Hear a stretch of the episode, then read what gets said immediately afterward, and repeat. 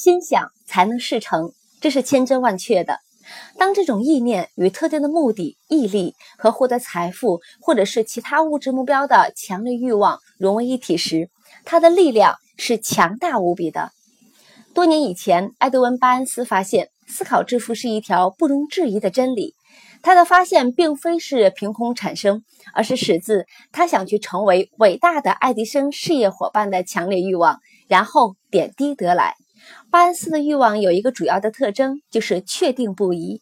他想和爱迪生共事，而不是为他工作。如果仔细的去观察他将欲望变成现实的过程，你会更好的来理解他的致富原则。当这种欲望或者是思想冲动第一次出现在他的脑海当中时，他还不具备实现这个欲望的条件。那摆在他面前有两大难题：他不认识爱迪生，也没有足够的钱去乘火车去到新泽西州奥兰治。那这些困难呢，足以让很多人退却，从而去放弃了这种奢侈的欲望。但是他的欲望呢，却非同寻常。他来到爱迪生的实验室，宣称要去加入这位发明家的事业。多年后，谈到巴恩斯与爱迪生的第一次见面时，爱迪生这样说：“他在我的面前和一个普通的流浪汉没有什么两样，但是在他的脸上透出一种神情，让人觉得他有一种追求目标的执着。从多年与人交往的经验，我知道，如果一个人真正想去得到一件东西，愿意用整个未来做赌注。”那么他一定会去得到。我给了他这个机会，因为我看出他已经下定决心，不达目的绝不放弃。事后证明，果然如此。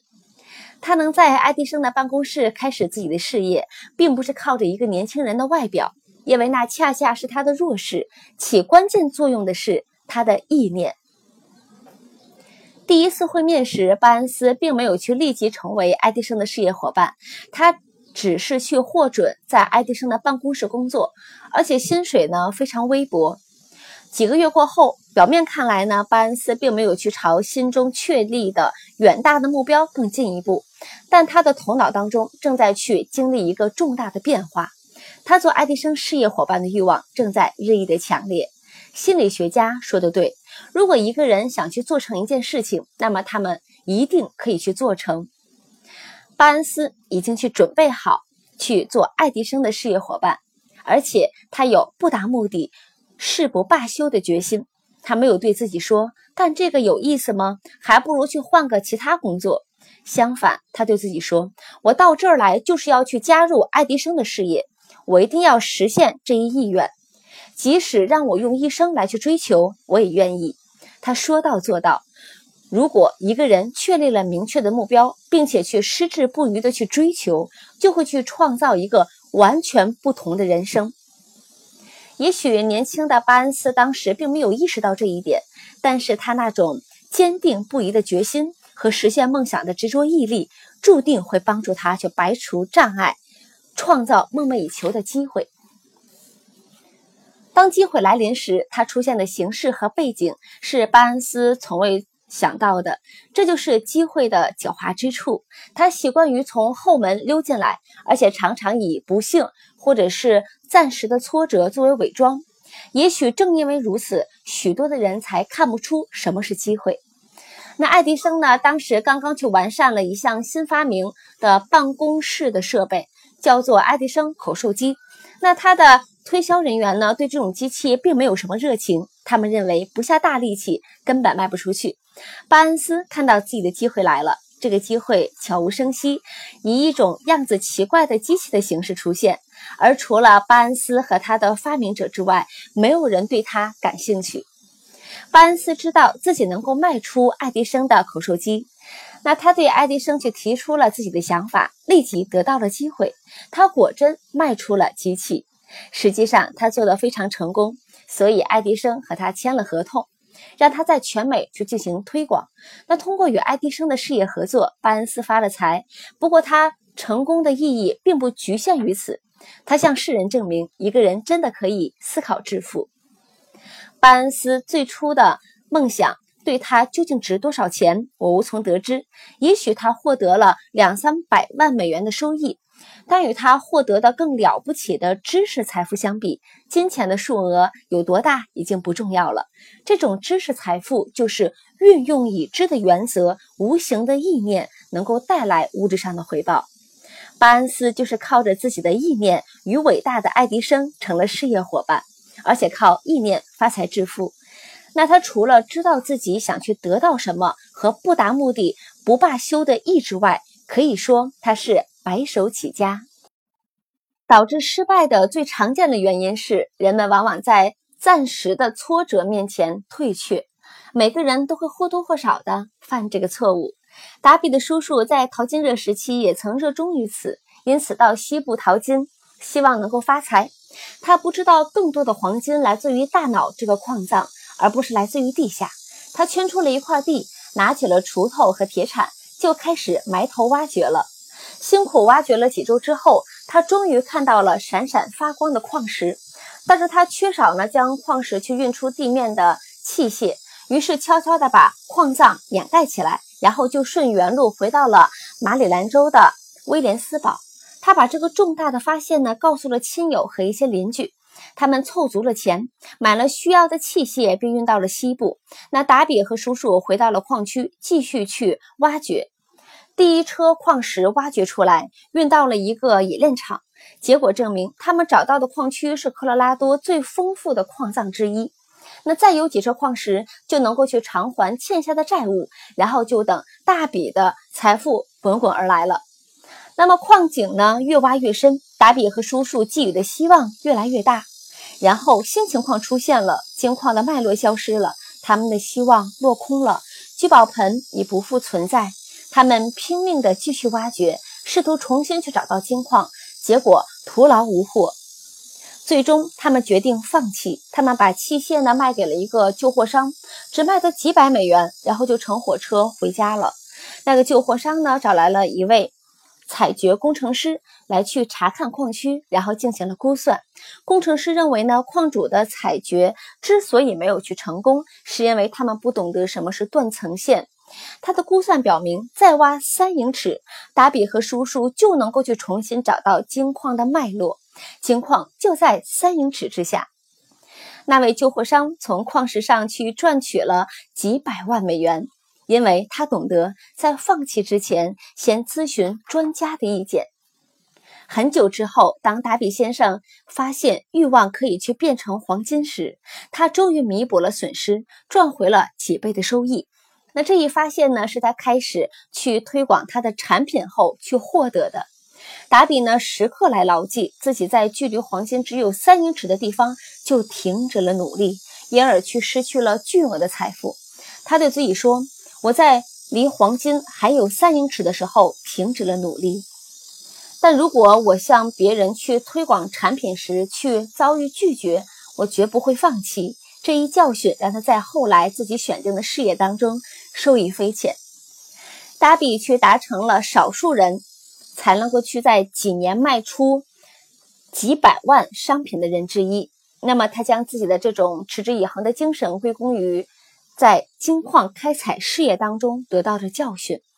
那么，任何人在去取得成功之前，必然呢要去遭遇很多的暂时的挫败。如果一个人去，遭遇了失败，那么最容易的、最顺理成章的做法就是放弃。大多数的人正是这么做的。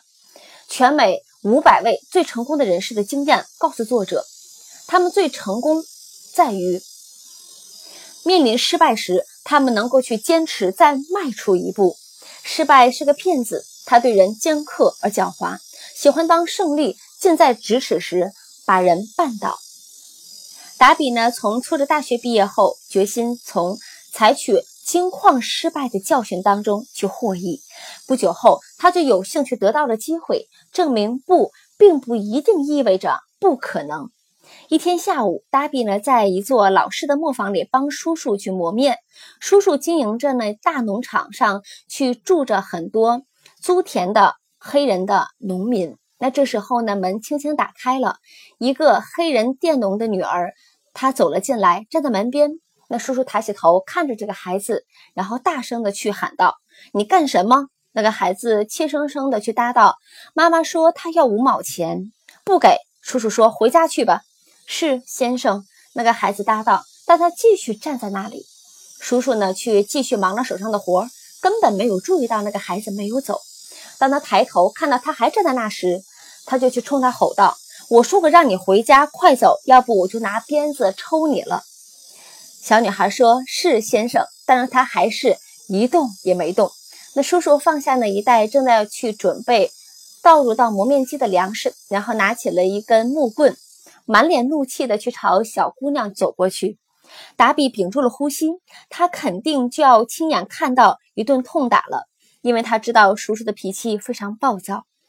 当叔叔去走到小女孩站立的地方时，他快速的去向前迈出一步，抬头望着她的眼睛，尖声的去叫着说：“我妈妈就是要那五毛钱。”叔叔停了下来，看了他一会儿，然后慢慢放下棍子，把手伸进口袋，拿出五毛钱给了他。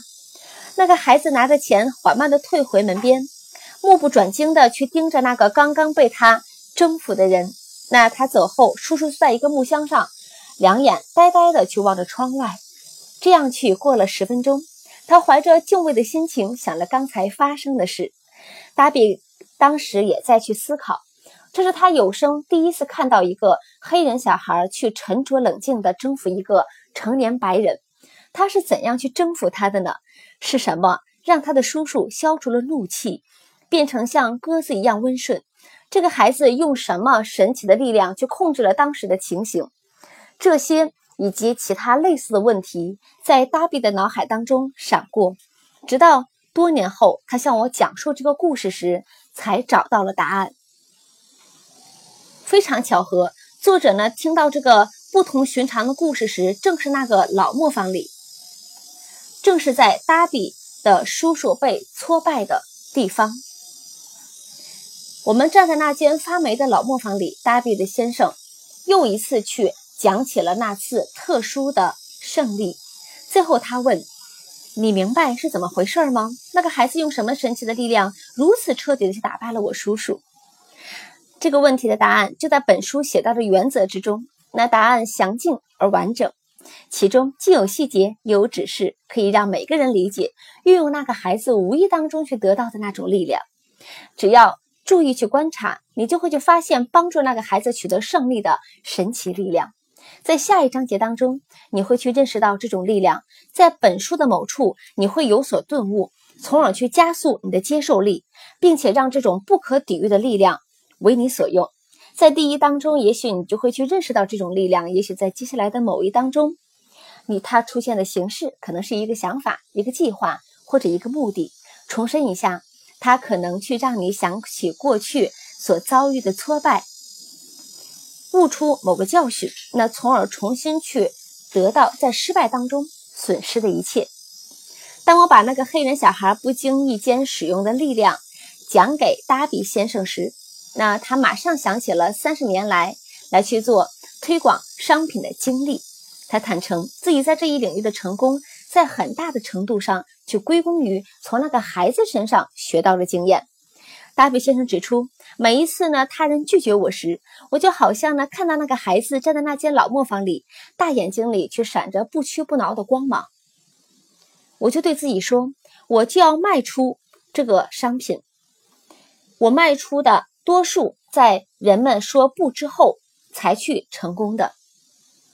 他还回忆起自己开采金矿时功亏一篑的错误。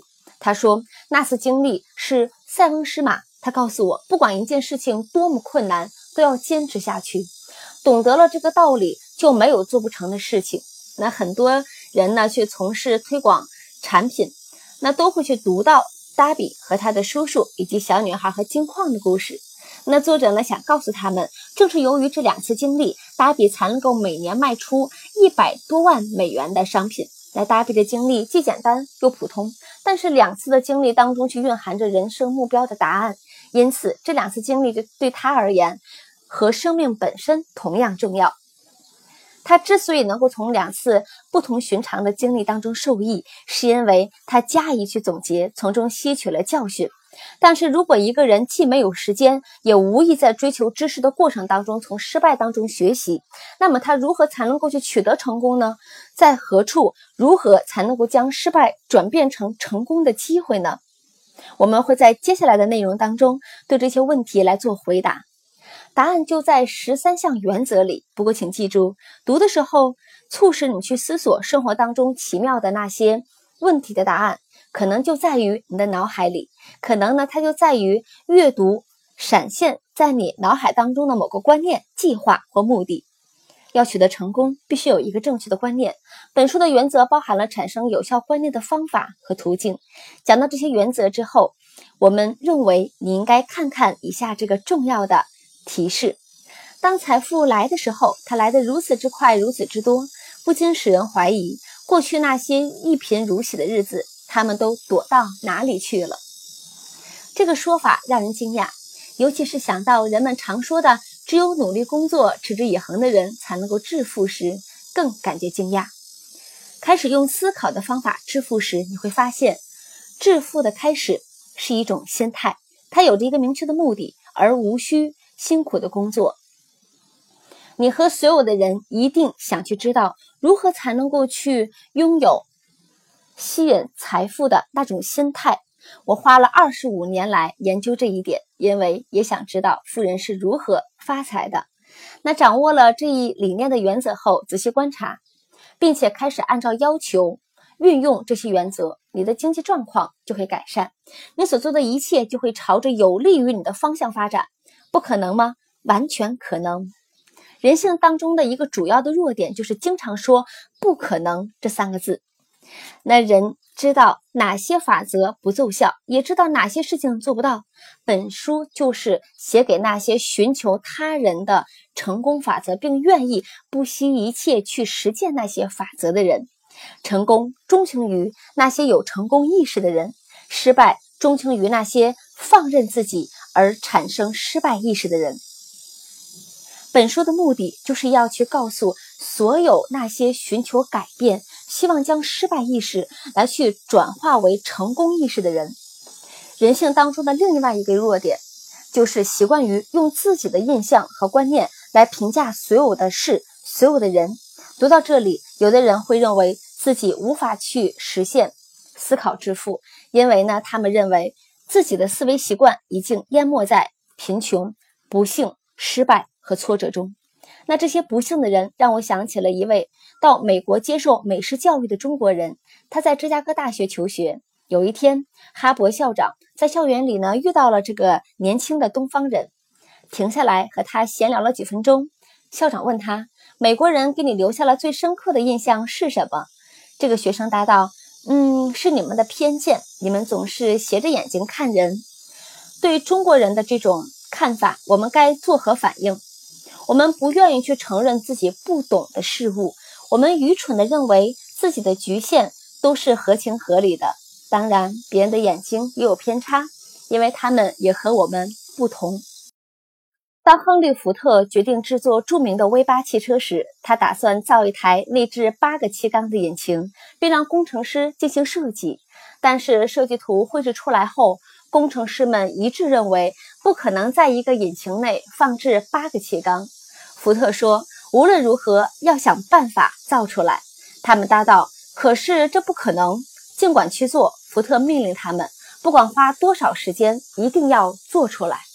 工程师们开始工作了。对他们来说，如果还想在福特公司干下去，那么就别无选择。六个月过去了，毫无进展。又过了六个月，还是毫无进展。工程师们尝试了能够想到的每一种方案，但就是不行，也就是说不可能。到了年底，福特来检查他们的工作，他们还是告诉他根本无法完成他的命令。接着做，福特说：“我想要这样的引擎，我一定要拥有它。”他们于是继续工作，然后好像出现了奇迹，他们终于发现了奥秘。福特的决心再一次获胜了。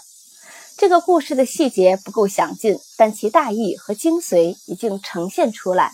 希望思考致富的人不难从这个故事当中发现福特成为百万富翁的秘密。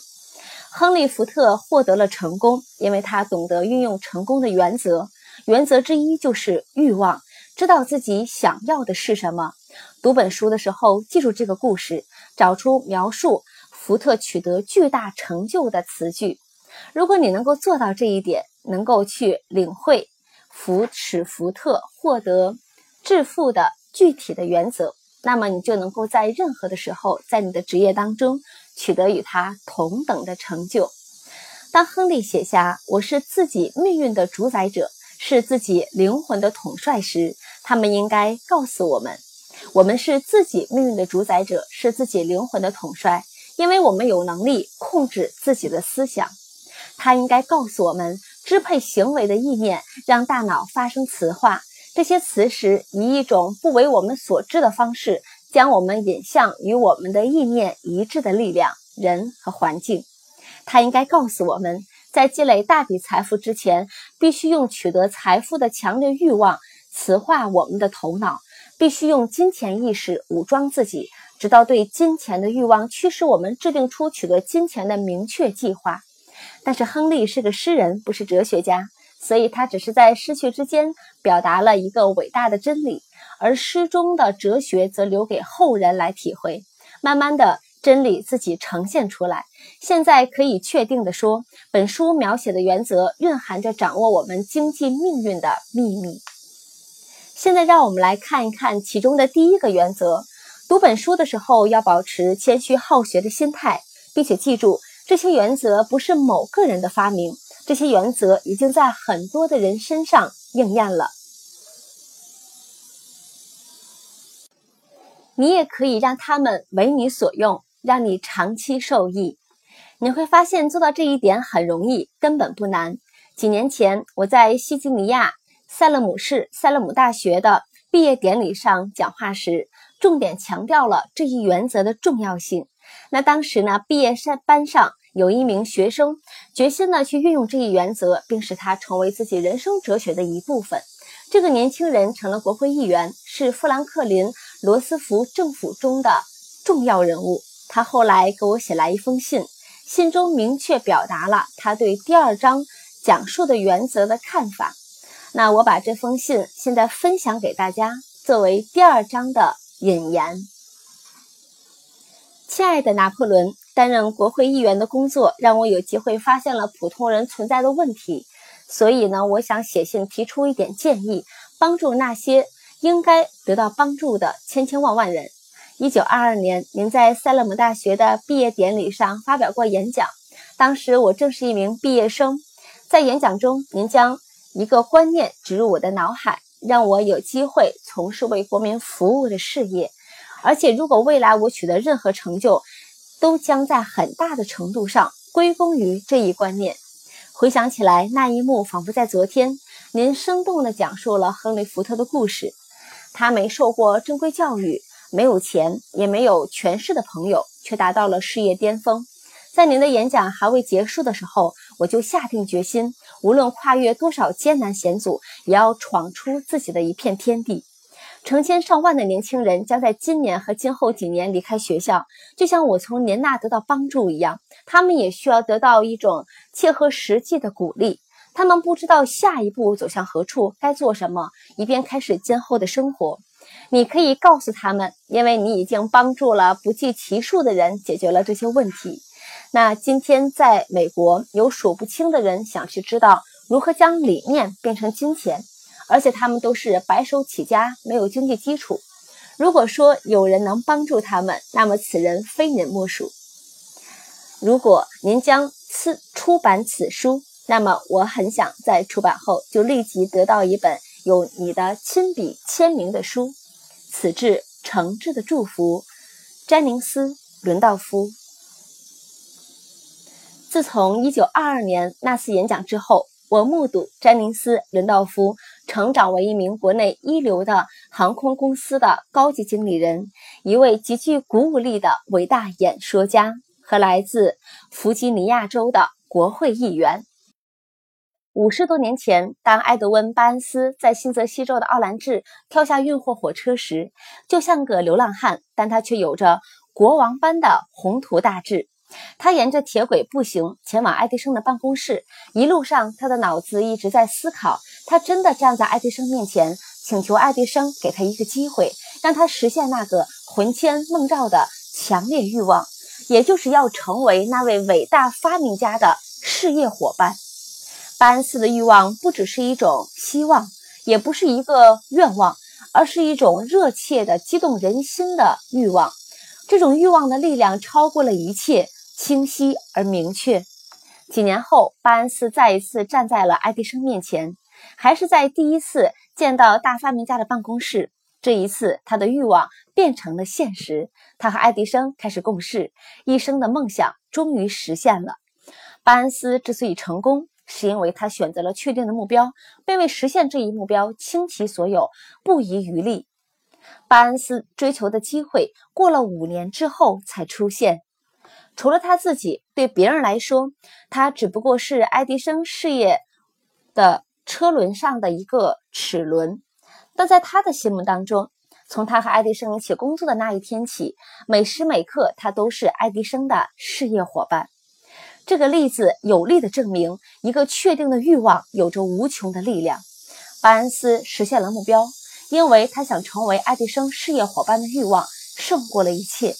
他确定了达成目标的计划，但同时破釜沉舟，切断了所有的退路。他的欲望从未减弱过，直到这种欲望变成了一生的执着追求，最终成为现实。他去奥兰治的时候，并没有对自己说。我要说服爱迪生给我一份什么工作干。他说：“我要见到爱迪生，让他知道我想成为他的事业伙伴。”他没有说：“如果我不能和爱迪生共事，还可以考虑别的机会。”他说：“在这个世界上，我只做一件事，那就是成为爱迪生的事业伙伴。我要破釜沉舟，用一生作为赌注去实现这个目标。”他没有给自己留下任何的退路，要么成功。要么就是死路一条，这就是巴恩斯成功的秘诀。很久以前，一位伟大的战士面临的形势来去使他去做出一个决策，这个决策确保了战士的胜利。他要指挥军队与敌人作战，而敌人呢在人数上占优势。他让士兵上了船，然后去驶入敌国。士兵们下了船，卸下装备。然后他下令将乘坐来时的船只烧毁。在第一次战役打响时，他对士兵们说：“你们看到了，船只已被烧毁。如果不打胜仗，我们就休想活着离开这里。现在我们已经没有退路，要么战胜，要么就是灭亡。结果他们胜利了。每个想取得成功的人都必须甘愿破釜沉舟，切断退路。只有这样，才能保持一种。”强烈的取胜心态，这正是成功的根本。芝加哥大火发生后的第二天早晨，一群商人来站在斯特坦的大街，看着眼前仍在冒烟的灰烬，那里曾是原来的店铺。他们开会决定是该重建还是离开芝加哥，到国内更有前途的地方另起炉灶。他们决定离开芝加哥，但只有一个人除外。决定留下来重建的商人，指着自己的店铺的遗迹说：“先生们，我要在这里去重新建立世界上最兴隆的商店，不管再发生多少次的火灾，也不能够动摇我的决心。”那已经是近一百年前的事情了。他的商店开设了，而且至今仍在那里。它像一座纪念碑，象征的一种心态，那就是燃烧的欲望。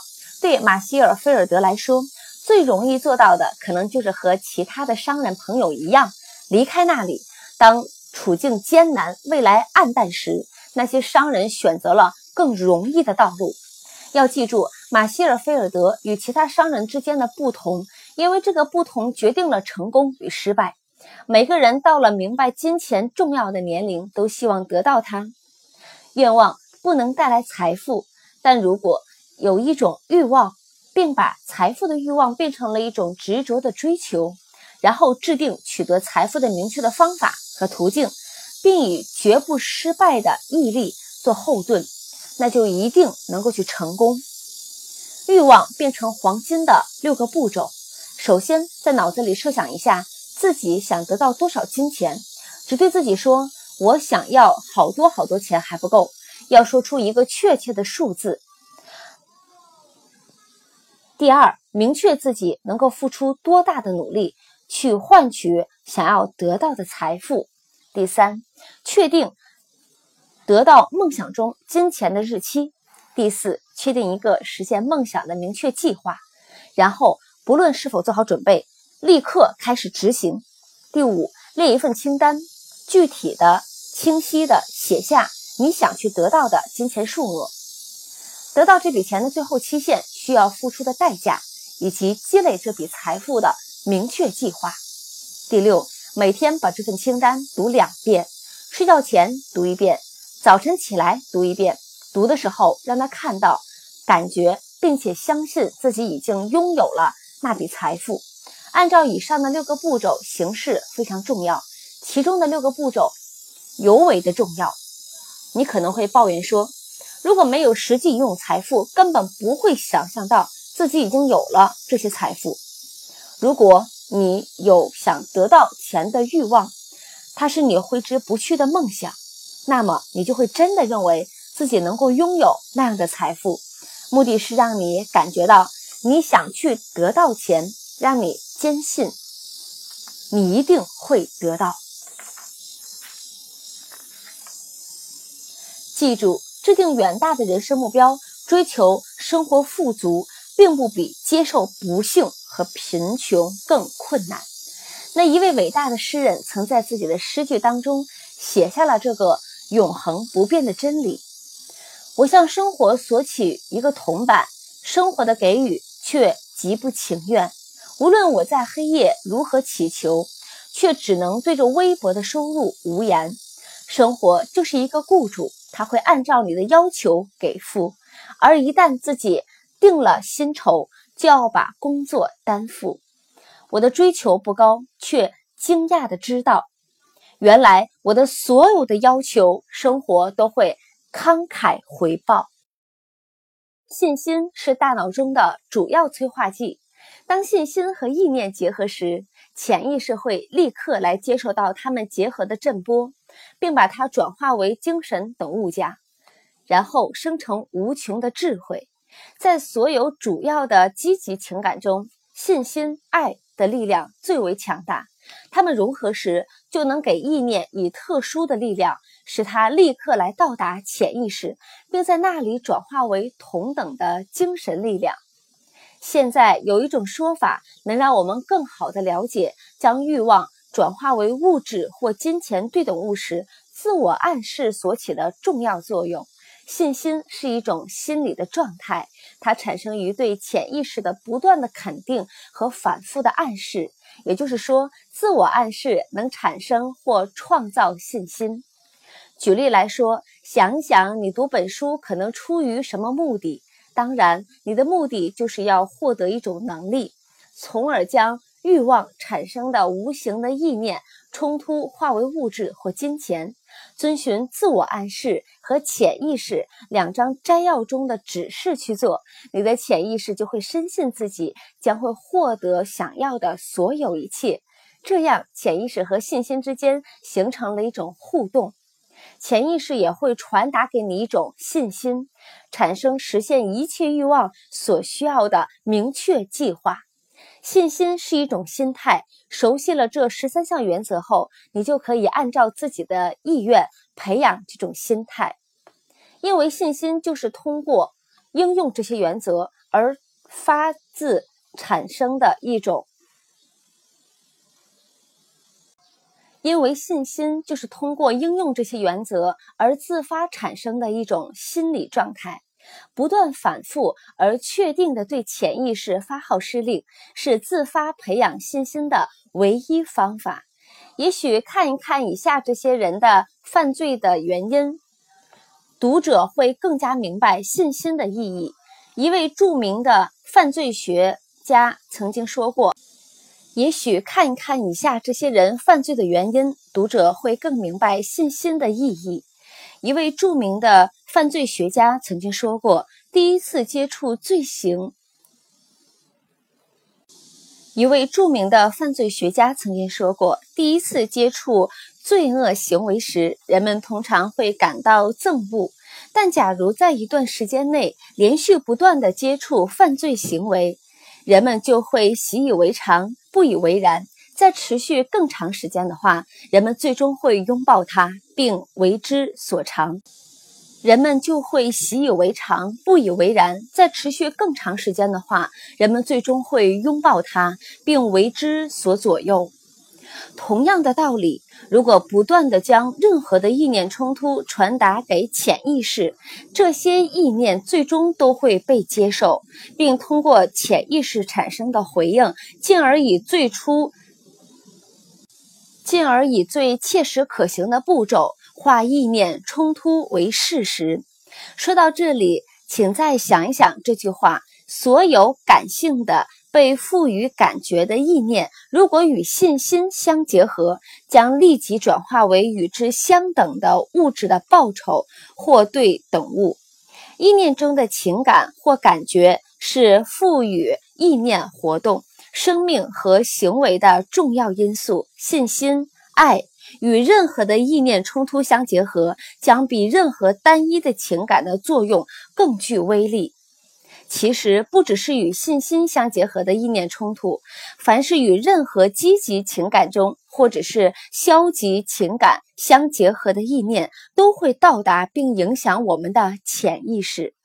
根据以上的说法，我们可以理解潜意识的消极破坏性意念冲突与积极。建设性的意念冲突一样，都会随时来做出与意念同等的实质反应。这就是数百万人经历的所谓的不幸或者是倒霉的奇特现象的原因。有数百万人相信自己注定贫穷失败，因为他们认为有一种无法控制的神奇力量在左右着自己。其实他们就是创造不幸的元凶。因为他们具有这种消极的信心，这种消极信心到达了潜意识，然后转化为实质的对等物。在这里有必要再提醒一次：如果不断的将任何的希望转化为实质或者是金钱的对等物的欲望传达给潜意识，那么你就能够从中受益。因为人在那种期望或者是深信不疑的状态下，变化真的会发生。信心或者是信念决定着潜意识的活动。当通过自我暗示向潜意识下达命令时，没有任何东西能够去阻止你哄骗自己的潜意识。我正是这样哄骗了儿子的潜意识。要使这种哄骗更加的真实，在你去召唤潜意识时，不妨表现的仿佛自己已经拥有了梦寐以求的物质一样。潜意识接收的任何的命令，只要是在自信或者信念的情况下传达的，它都会以最直接、最可行的方式来执行，并把它转化为实质的对等物。当然，我已经说了很多，让你做好准备，可以开始通过亲身的体验或者是行动，去获得将信心与任何。传达给潜意识的指令相结合的能力，实践出真知。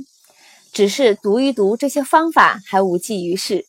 激发积极的情感，以支配精神动力，抑制、排除、消除负面的情感，是一个人的最基本的态度。积极的情感支配下的精神，是最有利于产生这种心态，也就是信心。以这种方式支配的精神，可以随意的对潜意识发号施令，潜意识会立即接受并采取行动。多少年来，宗教家一直去教化在苦难中挣扎的人们，要对这对那有信心，还传授各种的教规信条，但他们无法去告诉人们怎样才能够去拥有信心。他们没有指出，信心是可以通过自我暗示引发的一种心态。我们呢，将以一般人能够看懂的语言讲述对这一原则的认识。多少年来，宗教家们一直教化在苦难中挣扎的人们，要对这对那有信心，还传授各种的教规信条，但他们却无法告诉人们怎样才能够拥有信心。他们没有指出，信心是可以通过自我暗示引发的一种心态。我们将以一般人能够看懂的语言来讲述对这一原则的认识。通过这项原则，或许会让你产生尚未具备的信心。要相信自己。开始之前，再一次提醒自己：信心呢是一剂永恒的万灵药，它赋予意念、冲动以生命力量和行动。那下面的句子呢，应该读上两遍、三遍、四遍，而且应该大声朗读。信心是聚集财富的起点，信心是所有奇迹以及科学原理无法解释的奥秘的基础。信心是治疗失败的唯一良药。信心呢是一种要素，能够把人类有限的脑力创造的普通意念振波转化为同等的精神力量。证据简单明了，它隐藏在自我暗示的原则中。因此，让我们把焦点集中在自我暗示上，去了解它究竟是什么，它能带来什么。我们都知道。如果一个人不断的对自己重复同一件事，那么不论呢这件事情是真是假，最终我们都会相信它。那谎言重复千遍也会变成事实。每个人呢都会有不同的表现，因为他的意念支配他做出这样的表现。人有意在自己的心中灌输一种意念，再结合一种或者是多种的情感，会形成强大的推动力，从而去指引。控制他的每个举止、表现和行为。下面的句子是个非常重要的真理：意念与任何情感相结合，都会去形成一种磁力，来吸引其他类似或相关的意念。那这种与情感相吸引的意念，就像一粒种子在肥沃的土壤里生根、发芽、成长，不断的繁衍，直到原来的小种子成为不计其数的。同类的种子，那人的大脑呢会不断的吸引与内心的意念相和谐的振波。那人放在大脑当中的任何的思想、观念、计划或目标，都会吸引很多的同类。那并将呢这类同类和自身的力量合并成长，直到呢成为控制并引发个人动机的主宰者。现在让我们回到起点，以便了解如何将观念、计划或目标。的原始种子种在心里，传递信心非常简单。任何的观念、计划或目标都可以通过无数次的意念活动深植于心。所以，我要让你去写出主要的目的，或者是确定的首要目标，以便你能够去牢记它，日复一日，大声的重复它，直到呢这些声音的震波来去到达你的潜意识。下定决心抛弃一切呢逆境的影响，重建你的人生的秩序，盘点内心的资产与债务，你会发现自己最大的弱点就是缺乏自信。那帮助自我暗示的原则：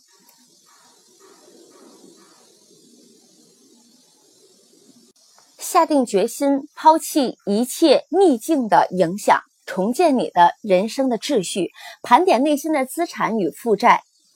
你会发现自己最大的弱点就是缺乏自信。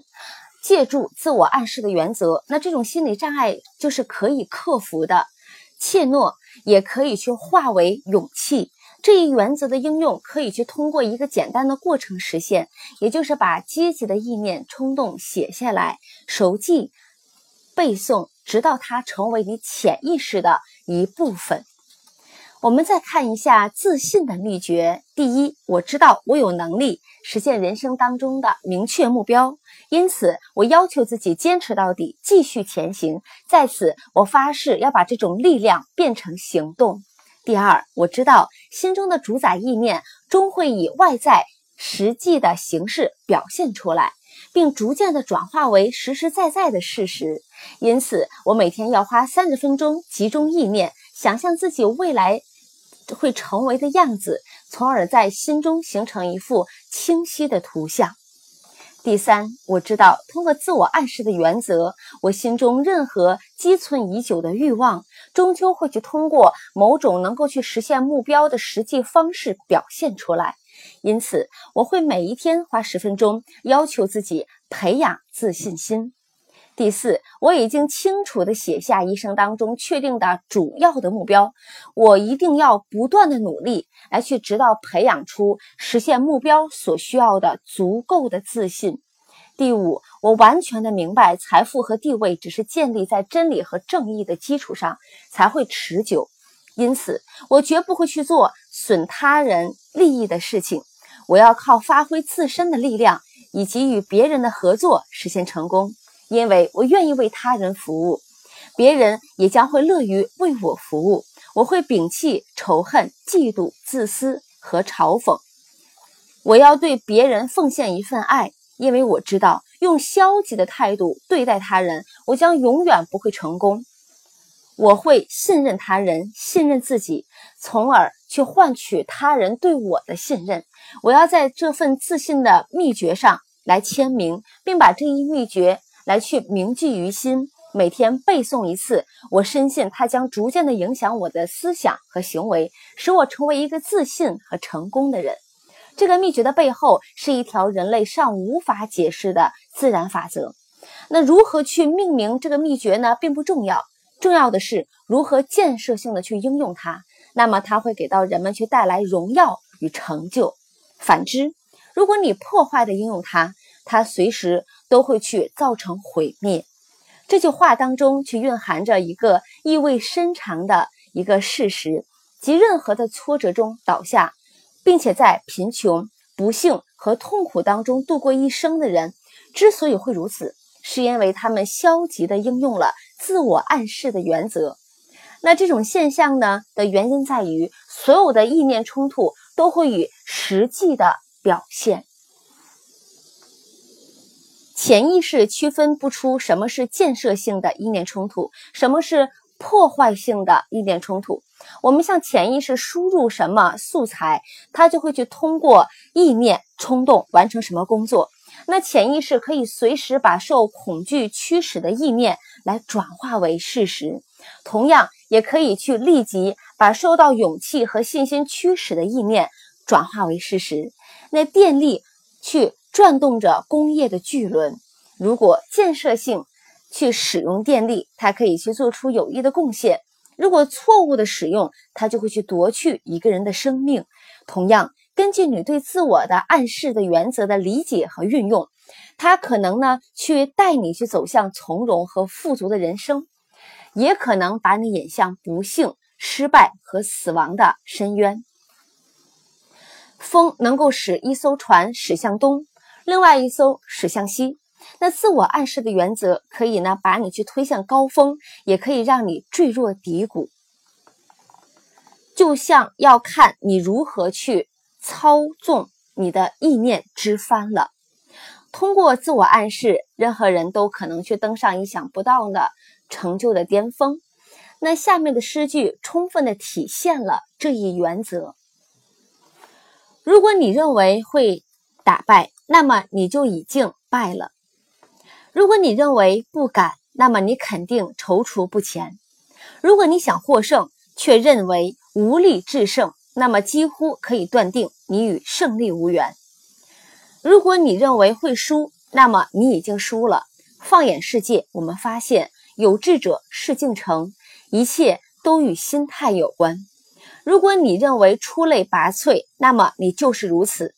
你心高志远，你相信自己，胜利总会垂青于你。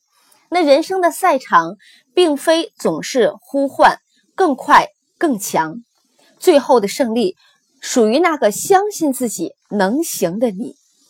注意诗中特别强调的词句，不难理解诗人呢心中的深刻的用意。所有的暗示和自行实施的刺激，通过五种感官而到达大脑，都可以称为自我暗示。换一种说法，自我暗示就是对自己的暗示，它是一种沟通的媒介，介于产生意念的意识部分和产生行动的潜意识部分之间。通过一个人的意识产生的主导的意念，无论是消极的还是积极的，并不重要。自我暗示的原则呢，会自动的将这些意念来去传达到潜意识，并对它产生影响。造物主就是这样创造了人，让他通过五种感官可以去完全控制到达潜意识的内容。但这并不是说人人呢都从容应用这种控制力，相反，在大部分实例当中，人们并没有应用它，这正是很多人一无所有的原因。回顾起来，感觉潜意识就像是一片肥沃的土壤，如果没有种上呢你想种植的作物种子，那么杂草就会去肆意丛生。那自我暗示呢，其实就是一种自我控制。通过它，个人可以根据意念在潜意识中种下创造性的意念，也可能由于疏忽漠视而任由破坏性的意念在这片心灵土壤当中生长。在欲望一章当中，我们曾经来聊到过六个步骤的最后一步是每一天把自己写下来的目标来大声的朗读两遍。朗读呢，你对目标的欲望，并且想象、体会实现目标的感觉。按照这些指示，你可能以充分的自信，直接将欲望目标来去传递到潜意识。那不断的重复这一过程，你就会去自动的去化目标为对金钱对等物的意念的习惯。那继续读下去之前呢，先回到第二章第二章当中去提到的第六个步骤。再把它们仔细的去读一遍，然后当你读的时候，再仔细的去阅读精心策划一章当中教你去组织智囊团的四项要求。那把这两项要求呢与自我暗示的内容去相比较，当然你会去发现，那这些要求和应用自我暗示原则有关。因此要记住，大声的朗读你的目标的时候，那你再通过呢。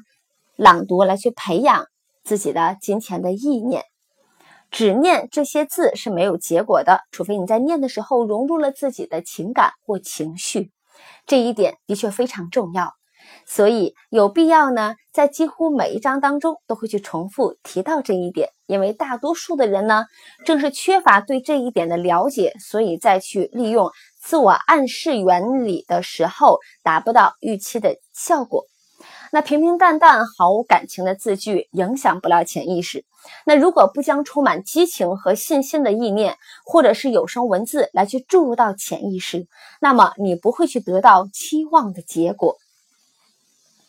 第一次来去尝试的时候，如果无法成功的控制、指挥你的情绪，也别气馁。记住，天下没有免费的午餐，你不能去欺骗自己。当然，也许你很想这样做。想去获得影响潜意识的能力，其代价就是坚持不懈地去应用在此提到的原则，付出微薄的代价，不可能去得到你想去获得的能力。你只有你来去决定你为之奋斗的回报。是否去值得你为之辛苦的付出？使用自我暗示原则的能力，在很大程度上取决于你能否去专注于已有的目标，直到你为它魂牵梦绕。知识有两种，一种是普通知识，另外一种是专业知识。那普通知识无论是多么的丰富或广博，对于积累财富并无多少注意。那著名大学的各个科系，应该说是真正聚集了人类文明史上的各种普通的知识，而多数的大学教授并没有多少钱，他们专精于去传授知识，而非组织或运用知识。那只有将知识呢去组织起来，并通过切实可行的行动计划，巧妙地向积累财富的目的去迈进，知识才去具有吸引力。正是因为缺乏对这一事实的认识，人们才错误地认为知识就是力量。其实根本不是这么回事儿，知识呢只是潜在的力量，只有而且如果能与明确的行动计划和明确的目标相结合，知识才能去成为力量。那教育机构呢，无法去成功的去教导学生去组织和运用知识，所有的教育制度的缺陷由此可见一斑。那很多人呢，错误的认为，因为亨利·福特只受过很少的学校教育，他就一定是个少教的人。那犯这种错误的人呢，不明白“教育”一词的真正的含义。这个词呢，来自于拉丁语，它的意思是由内向外的推演、产生和发展。那受过教育的人呢，未必就去拥有丰富的普通知识或专业知识的人。一个受过教育的人，他的心智应该是得到了充分的拓展，他能在不侵犯他人权利的情况下获得自己想要的东西。第一次世界大战期间，一份芝加哥报纸呢，在社论当中去称亨利·福特为无知的和平主义者。那福特先生呢，反对这种看法，并控告该报纸诽谤他。当案子呢在法庭上去审判时，那报社的律师在辩护中让福特本人呢走上了证人席，以向陪审团去证明福特的无知。那么律师呢问了福特呢各式各样的问题，所有的问题呢旨在证实，虽然福特可能具有相当多的关于汽车制造的专业知识，但就整体而言，他却是无知的。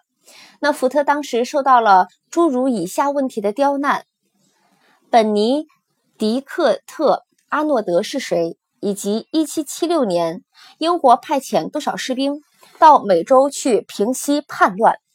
那回答后一个问题时，福特先生说：“我的确不知道英国到底是派了多少士兵，但是我知道派去的数目要比回去的数目大得多。”最后呢，福特对一连串的问题呢烦透了，在回答呢一个极具攻击性的问题时，他。身向前倾，用手指来去指着发问的律师说：“如果我真想回答你刚刚提出的这些愚蠢的问题，或者是刚才我你问我那些问题的时候，那么我告诉你，我的办公桌上有一排的按钮，只有按下一个按钮，我立刻能够去找来助理人员来去协助我，让他们回答我提出的任何有关我事业上的问题。现在。”能否请你来去告诉我，当我身边随时有人去能够提供我所需要的任何的知识的时候，我为何还要在脑子里去塞满一大堆普通的知识，专门用来回答问题呢？这的确是个滴水不漏的回答。这个问题呢，来去难住了律师。但法庭上的所有的人都一致的认为，作此回答的人绝非无知之辈，而一定是一位有识之士。那真正有学问的人呢，知道在需要的时候应该从哪里来去获取知识，也知道如何把知识组织起来，去形成明确的行动计划。依靠智囊团，亨利·福特来去握有他所需的任何的专业知识，并使他去成为美国最富有的人之一。但是他本人根本没有必要去亲自的来掌握这些知识。确信自己有能力来把欲望变成金钱等价物之前，你需要去具备呢某种服务、产品和职业等方面的专业知识，才能够去建议去获取财富。获取呢你所需要的专业知识远远去超过了你的能力和意向。如果是这样，可以去通过你的智囊团来弥补自身的不足。那积累呢？大笔财富需要力量，而力量来自于对专业知识的充分的组织和合理的运用。但是，致力于积累财富的人不一定要具备这些知识。有些人呢，本身并未受过必要的教育，无法去提供自身所需要的专业知识，但是他们却有呢发财致富的宏图志向。对这些人来说，上一段的文字可以去给到他们希望和鼓舞。有些人因为没有去受过教育而终身自卑。其实呢，如果一个人懂得组织、领导一个掌握致富专业知识的智囊团，那么他本人就和这个群体中的任何一员同样有知识。托马斯·爱迪生一生呢只受过三个月的学校教育，但他呢可不是没有知识，他更没有死于贫困。亨利·福特呢，在学校呢还没有去上到六年级，他却通过自己的努力，在经济上去取得惊人的成绩。专业知识是可以去获得最丰富、最廉价的服务形式。如果不相信，可以去查阅任何一所大学的工资单。首先要明确所需要的专业知识是以什么，以及需要它的目的。在很大程度上呢，那你的人生主要的目的呢，你为之去奋斗的目标，或者是帮助你去确定所需要的知识。这个问题确定之后，下一步呢，就要去要求你去准确了解知识的可靠来源。那其中呢，非常重要的来源包括：第一，自己的经验和受教育的情况；二，通过与他人合作可以去拥有的经验和知识；三，高等的院校；四，公共图书馆；五，专业培训课程。那获取知识的时候呢，必须为了某个确切的目标，或者是某个可行的计划。将知识去加以组织和利用。如果呢不是为了某个有意义的目的而获取知识，那么知识本身就根本毫无价值。如果呢你想进一步的学习，首先呢要去确定来去获取知识的目的，然后了解从何处、从什么可靠的地方能够去得到这种知识。各行各业的成功人士呢，总是不停的去获取与他们的主要的目的、业务。或者是专业相关的一些知识，那些未能够取得成功的人，往往错误的认为离开学校后，对于知识的追求就可以停止了。其实，学校的教育呢，只是为未来获取实用知识铺垫了道路而已。那么，今天的社会呢，追求专业化。哥伦比亚大学就业中心前主任罗伯特·莫尔，那在一则呢新闻当报道当中去强调了这一事实。用人的公司，尤其是需要的那些在某一领域有专攻的人才，受过会计学和统计学的培训的商学院的毕业生，各类的工程师、新闻记者、建筑师、化学家，以及优秀的领导者和具有灵活的能力的高级人才。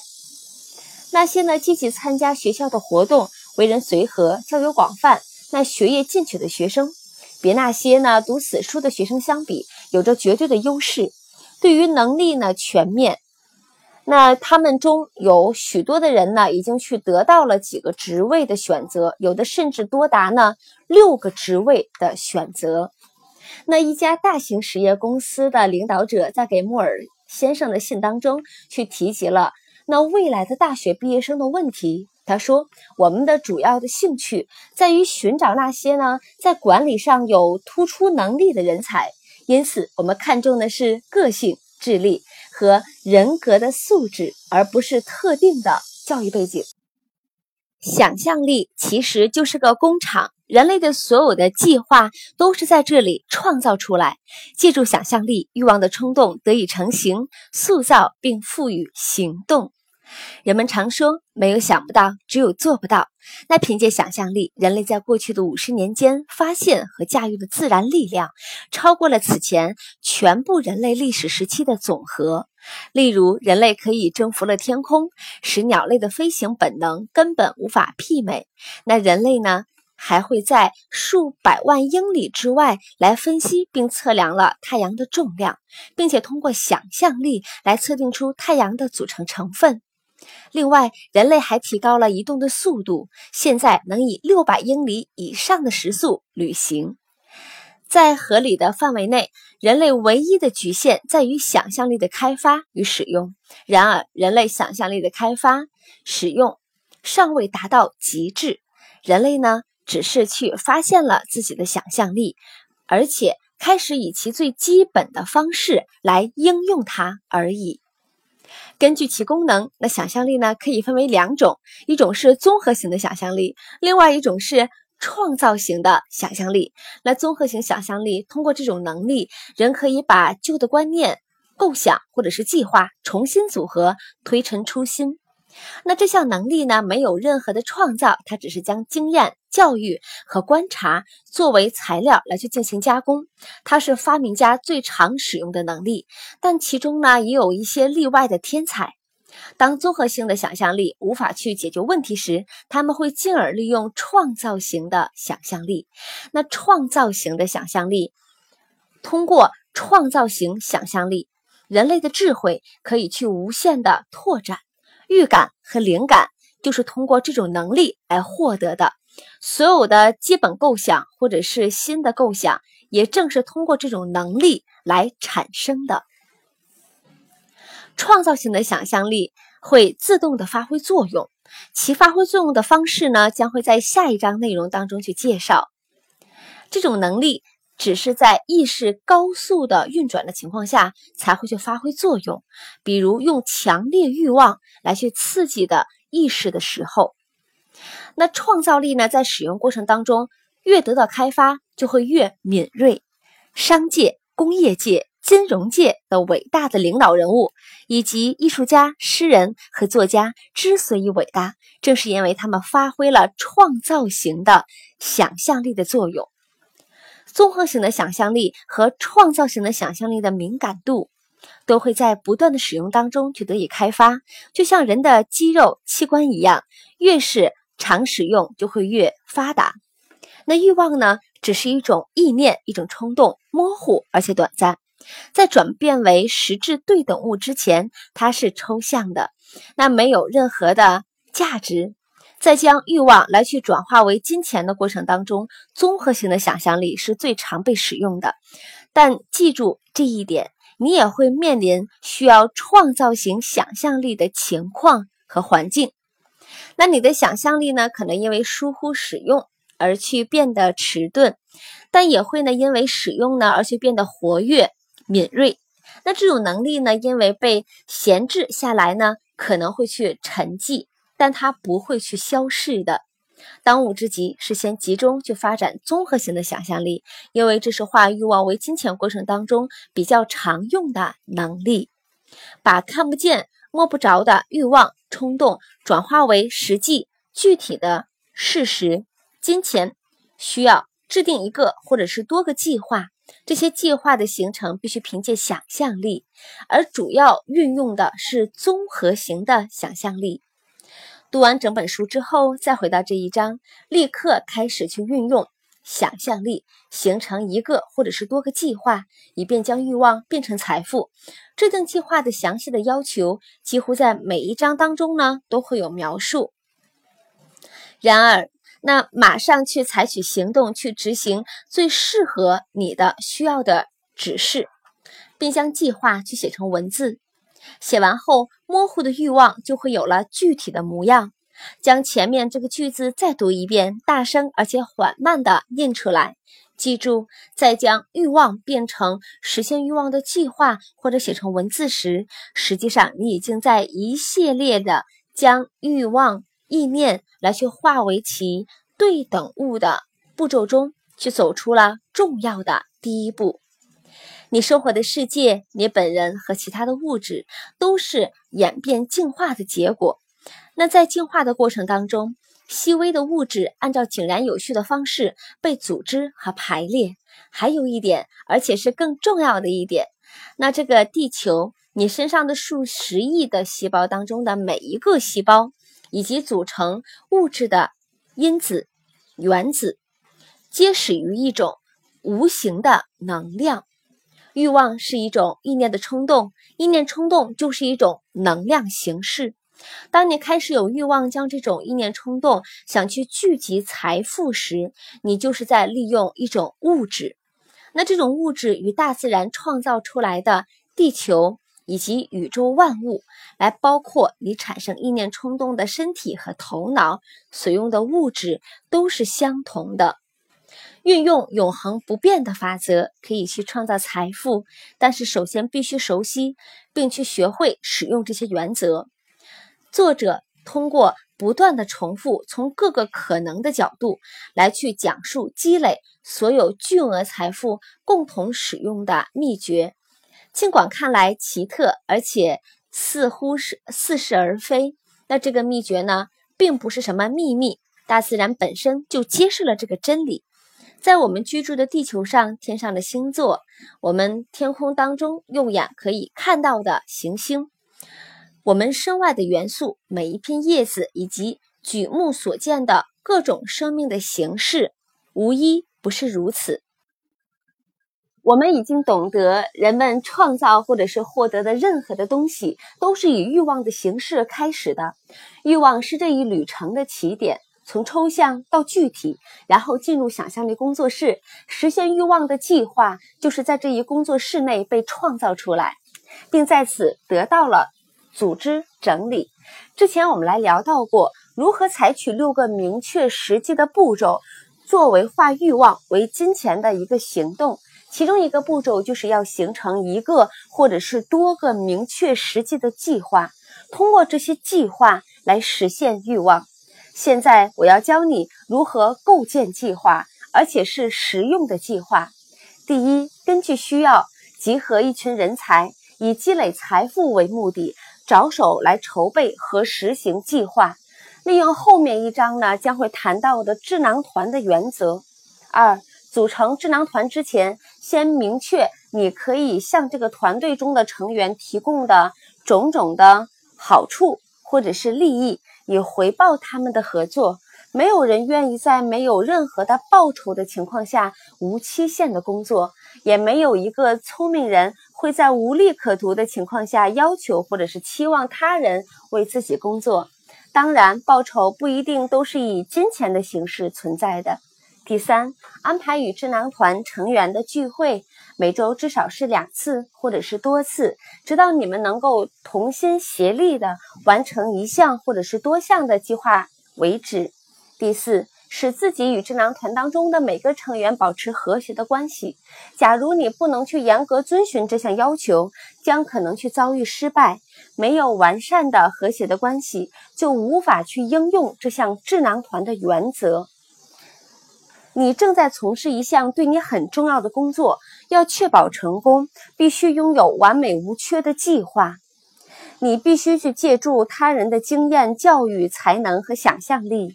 每一个成功致富的人都曾经去采用过这种方法。没有任何人可以不需要他人的合作，就有充分的经验、教育、才能和知识，就能确保获得丰富的财富。在积聚财富的努力中，你所采取的计划应该是你自己与全体的智囊团的成员共同的心血结晶。你计划的全部或者是一部分，也许是你自己去构拟的，但那些计划书必须去经过智囊团小组成员通过，方可去付诸实施。如果你采用的第一个计划不成功，再以一个新计划；如果新计划再失败，那么再换一个，以此类推，来去直到找到有效的计划为止。这是大部分的人呢会遭遇失败的关键所在，因为他们去缺乏创造新计划来去取代失败的计划的持久毅力。没有实际有效的计划，即使最精明的人也无法去成功致富。或者是完成其他任何的事业，要牢记这一事实。而且，当计划失败时，还要记住，暂时的挫折并不代表永远的失败，它可能仅去意味着你的计划还不够完善。那么，再拟定一个计划，重新开始。暂时的挫折只是意味着一件事：显然，你的计划中有某些缺陷。上百万人。一生不幸，其实只是因为他们缺乏致富的完善计划。你的成就之大，不可能去胜过计划的完美。詹姆斯·希尔开始努力的去筹集资金，去建造横贯东西的铁路时，也曾遭遇过暂时的挫折，但后来他通过新计划转败为胜。亨利·福特不只是在汽车事业之初，甚至是在事业激进巅峰之时，也曾去遭遇过暂时的挫折，但他重新去拟定计划，继续朝经济上的成功迈进。看到别人发财致富时，我们经常呢只是看到他们的胜利，而忽略了他们在成功之前克服的各种的挫折。支持这一哲学的人总是需要呢经历一些暂时的挫折，才能够有望致富。那遭遇挫折时，把它当成呢是一种警示，表明呢你的计划尚不完善，只需要去重新来拟定计划，就可以再度的奋起，奔向渴望的目标。如果没有去实现目标前就轻易的放弃了，你就是个半途而废的人。一个半途而废的人永远不可能成功，成功的人绝不会半途而废。把这句话用大字写在纸上，放在早晨上班、晚上睡觉前都能够看到的地方。挑选智囊团成员的时候，尽力呢要去挑选那些能够轻松的面对挫折的人。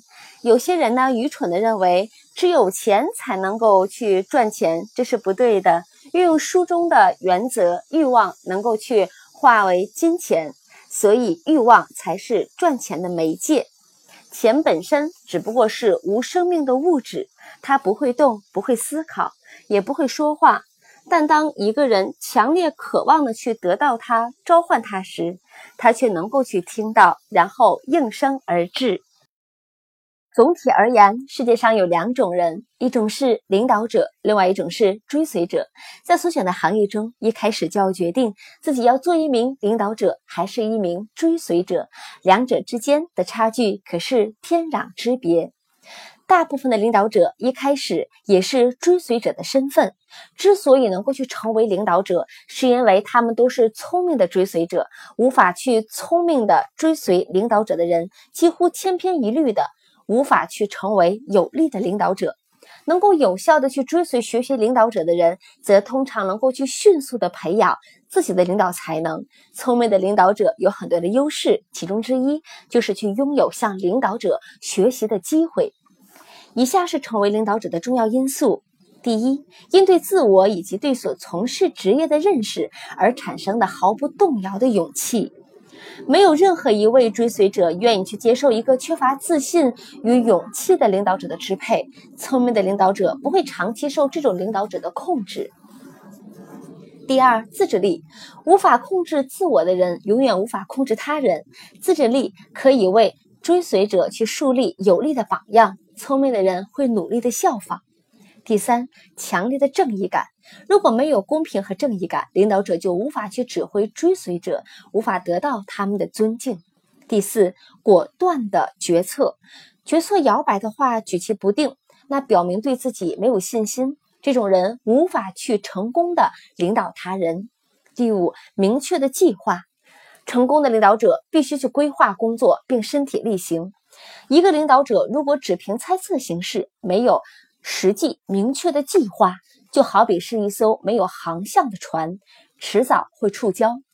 第六，不计报酬的工作习惯。作为领导者，必然的要付出的代价就是必须要以身作则，甘愿比他人做的更多。第七，愉悦随和的个性。一个散漫草率的人不会去成为成功的领导者。领导权需要去得到尊重，不重视培养随和个性的人得不到他人的尊重。第八，同情与体谅。成功的领导者必须对部下有同情心，此外他还必须去理解部下，体谅他们的困难。第九，掌握细节。成功的领导需要去掌握。领导职位涉及的各项的细节。第十，愿负全责。那成功的领导者必须甘愿为部下所犯的错误和过失承担责任。假如他企图去推卸责任，那么他的领导的地位就无法去保全。假如部下中有人犯了错误且无法去胜任他的职位，领导者就必须去承认，认为这是自己的失败。十一，合作。成功的领导者必须去明白和运用团队合作的原则，还要引导部下也这样去做。领导地位需要权力，而权力需要合作。领导方式有两种，第一种呢，也是最有效的一种，是能够去引起部下情感共鸣和认同的领导；第二种是无法引起部下的情感共鸣和认同的霸道的领导。历史上的诸多的例子表明。强权领导不会持久，那封建帝王与独裁者的没落和消亡就是最明显的例子。它说明人们不会无期限的去盲目的顺从霸道领导。拿破仑、墨索里尼、希特勒等人就是霸道领导的例证。他们的领导权呢，已经飞灰飞烟灭。追随者的认同才是唯一能够去持久的领导方式。人们可能会暂时的去顺从霸道的领导，但他们并非心悦诚服。新的领导风格会认同在本章上述的十一项因素以及其他的一些因素。以这些因素为基础建立领导权的人，在任何的行业中都能够得到丰富的领导机会。那领导失败的十大原因，我们现在呢来探讨一下导致领导失败的十项的失误。因为知道不该去做什么与该做什么是同等的重要。第一，无力去驾驭细节。高效领导需要组织和控制细节的能力。真正的领导者绝不会因为太忙而无法去完成领导者分内的工作。一个人，无论是领导者还是部下，如果去承认自己太忙而无法去改变计划，无法去注意到任何紧急的情况的话，就无异于去承认自己的无能。那成功的领导必须能够去掌握任何与职位相关的细节。当然，这也表明他必须去培养将事物向下分工的习惯。第二，不愿从事卑微的工作。那真正伟大的领导者会视情况需要，自愿从事他要求他人做的任何事情。最伟大的领导是众人之仆。能干的领导人会注意，并且去谨遵这一真理。第三。期待靠知识，而非去靠运用知识的行动有所收获。世界不会因为你知道什么而给予你回报，得到回报的是那些愿意身体力行或者去督促别人也去身体力行的人。第四，害怕他人超过自己，害怕部下可能会取代自己的领导者，实际上早晚会让恐惧去成为现实的。能干的领导者会去培养接班人。并且乐意将去此职位的任何的细节来去托付给他，只有这样，领导者才可能去分身去兼顾多处的细节，并同时能够去注意到多项的事物，这是永恒不变的事实。有能力的领导者可以去通过自己的工作的知识与人格魅力，来去大幅的提高他人的效率。而且他人在其领导下控制的服务远远大于优于没有得到协助之前的状况。第五，缺乏想象力，没有想象力，领导者就没有去应付紧急状况的能力，就无法去制定有效领导部下的计划。第六，自私，因为部下的工作而邀功、自揽光环的领导者，必定会去招致怨恨。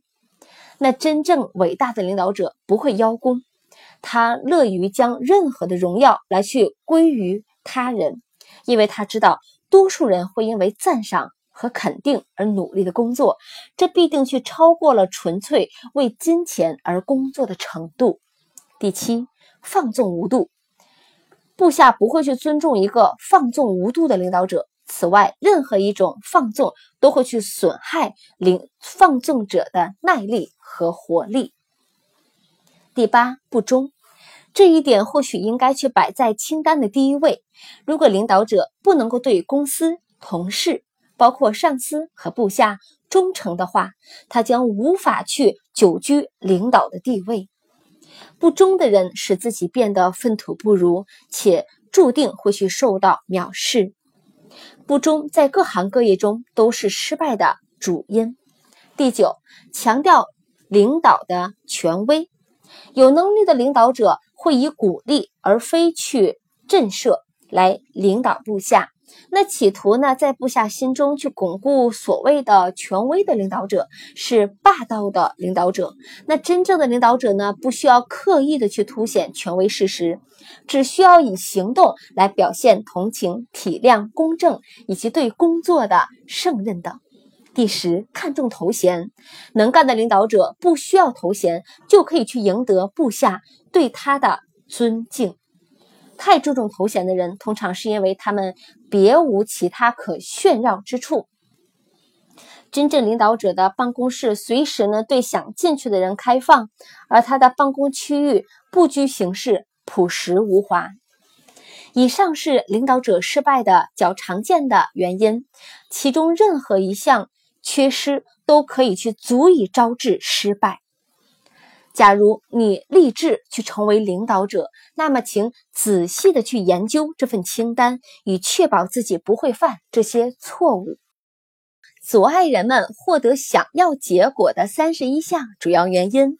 生活的最大悲剧在于人们热切的尝试却屡遭失败。之所以呢说是悲剧，就是在于和少数成功人士相比，失败的人数倒是占有大多数。我从分析过数千名对象，其中有百分之九十八归于失败者的行列。那我的分析表明，失败有三十一项主要的原因，致富有十三项原则。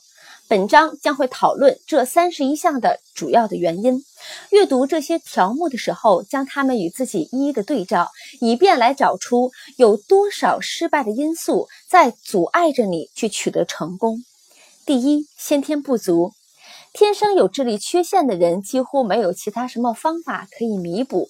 不过好消息是，其他的三十项原因都可以去通过个人的努力和完善去达成实现。第二，没有明确的生活目标，没有奋斗的中心目标，或者是明确的努力方向，就没有成功的希望。我分析的人当中，有百分之九十八的人不具备这种目标。或许这正是他们失败的主因。第三，没有非同寻常的雄心抱负。那我们认为呢？那对凡事漠不关心，不想在人生中去求发展，不愿去付出代价，那么这样的人也将成功无望。第四，教育不足。那这种缺陷呢，相对比较容易弥补。那经验表明，最有教养的人呢？经常是那些自力更生或者是自学成才的人。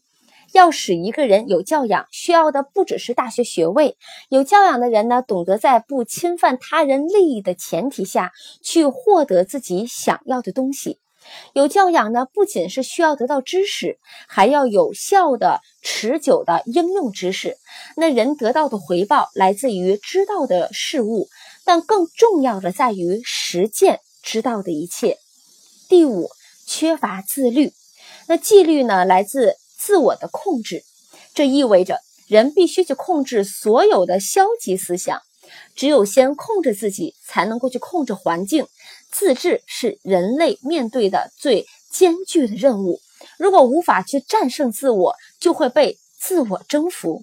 站在镜子面前，一个人可以去同时看到自己的最好朋友。和最大的敌人。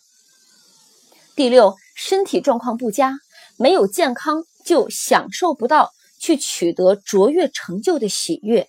健康不良呢，有很多的原因是可以能够去掌握和控制的。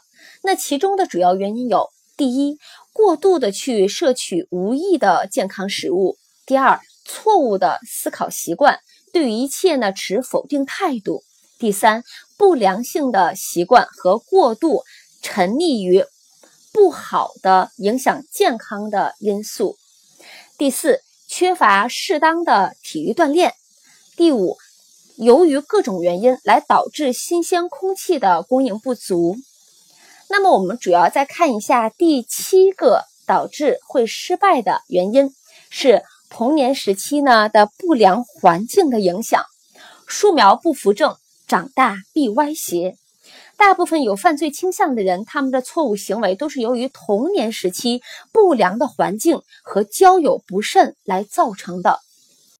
第八，拖拉，这是失败最普遍的原因之一。拖拉老人存在于每个人心中的阴暗角落，破坏一个人的成功机会。多数人呢一生失败，正是因为一直都在等待所谓的适当机会。好，开始做那些值得做的事情，不要等待时机，永远不会适当。立刻开始，先利用身边能够得到的工具来做起，中途还会遇到更好的工具。第九个原因，缺乏毅力。不管做什么，大部分的人开始都会满怀信心，却最后不能够去善始善终。那此外呢，人们一遇到失败就容易放弃，毅力是不可取代的。把毅力当作座右铭奉行到底的人，会发现失败老人终将疲惫，自行退出。失败是无法去对抗毅力的。第十，消极的个性。因为消极的个性而将别人呢拒于千里之外者，不会有成功的希望。成功来自于力量的运用，而力量又来自于与失败的合作。消极的个性无法促成合作。第十一个原因，对性缺冲动，缺乏控制。在所有驱使人类采取行动的动力当中，性的力量最为强大。正因为它是一种最强烈的情绪，最应将它去转化为其他的能量而予以控制。第十二个原因，无法克制不劳而获的欲望。那这种投机的本能，使得上百万人呢去走向了失败。一九二九年华尔街股市大崩盘就是一个特征。那据分析，在那次事件当中，数百万人就是怀着投机的心理，想去借着股票的买卖差额来去大捞一笔，结果以破产告终。第十三项原因，缺乏果断的决策力。成功人士会果断的决策，然后如果有必要再慢慢的改进。那失败者呢，往往会花很长的时间才能够去做出决策，但很快就需要去修改，而且会频繁的修改。犹豫和拖拉是一对双胞胎兄弟，那只要呢去找到其中的一个，另外一个就能够去找到，所以必须去趁他们没有将你去完全束缚在失败的车轮上，果断的把他们消灭。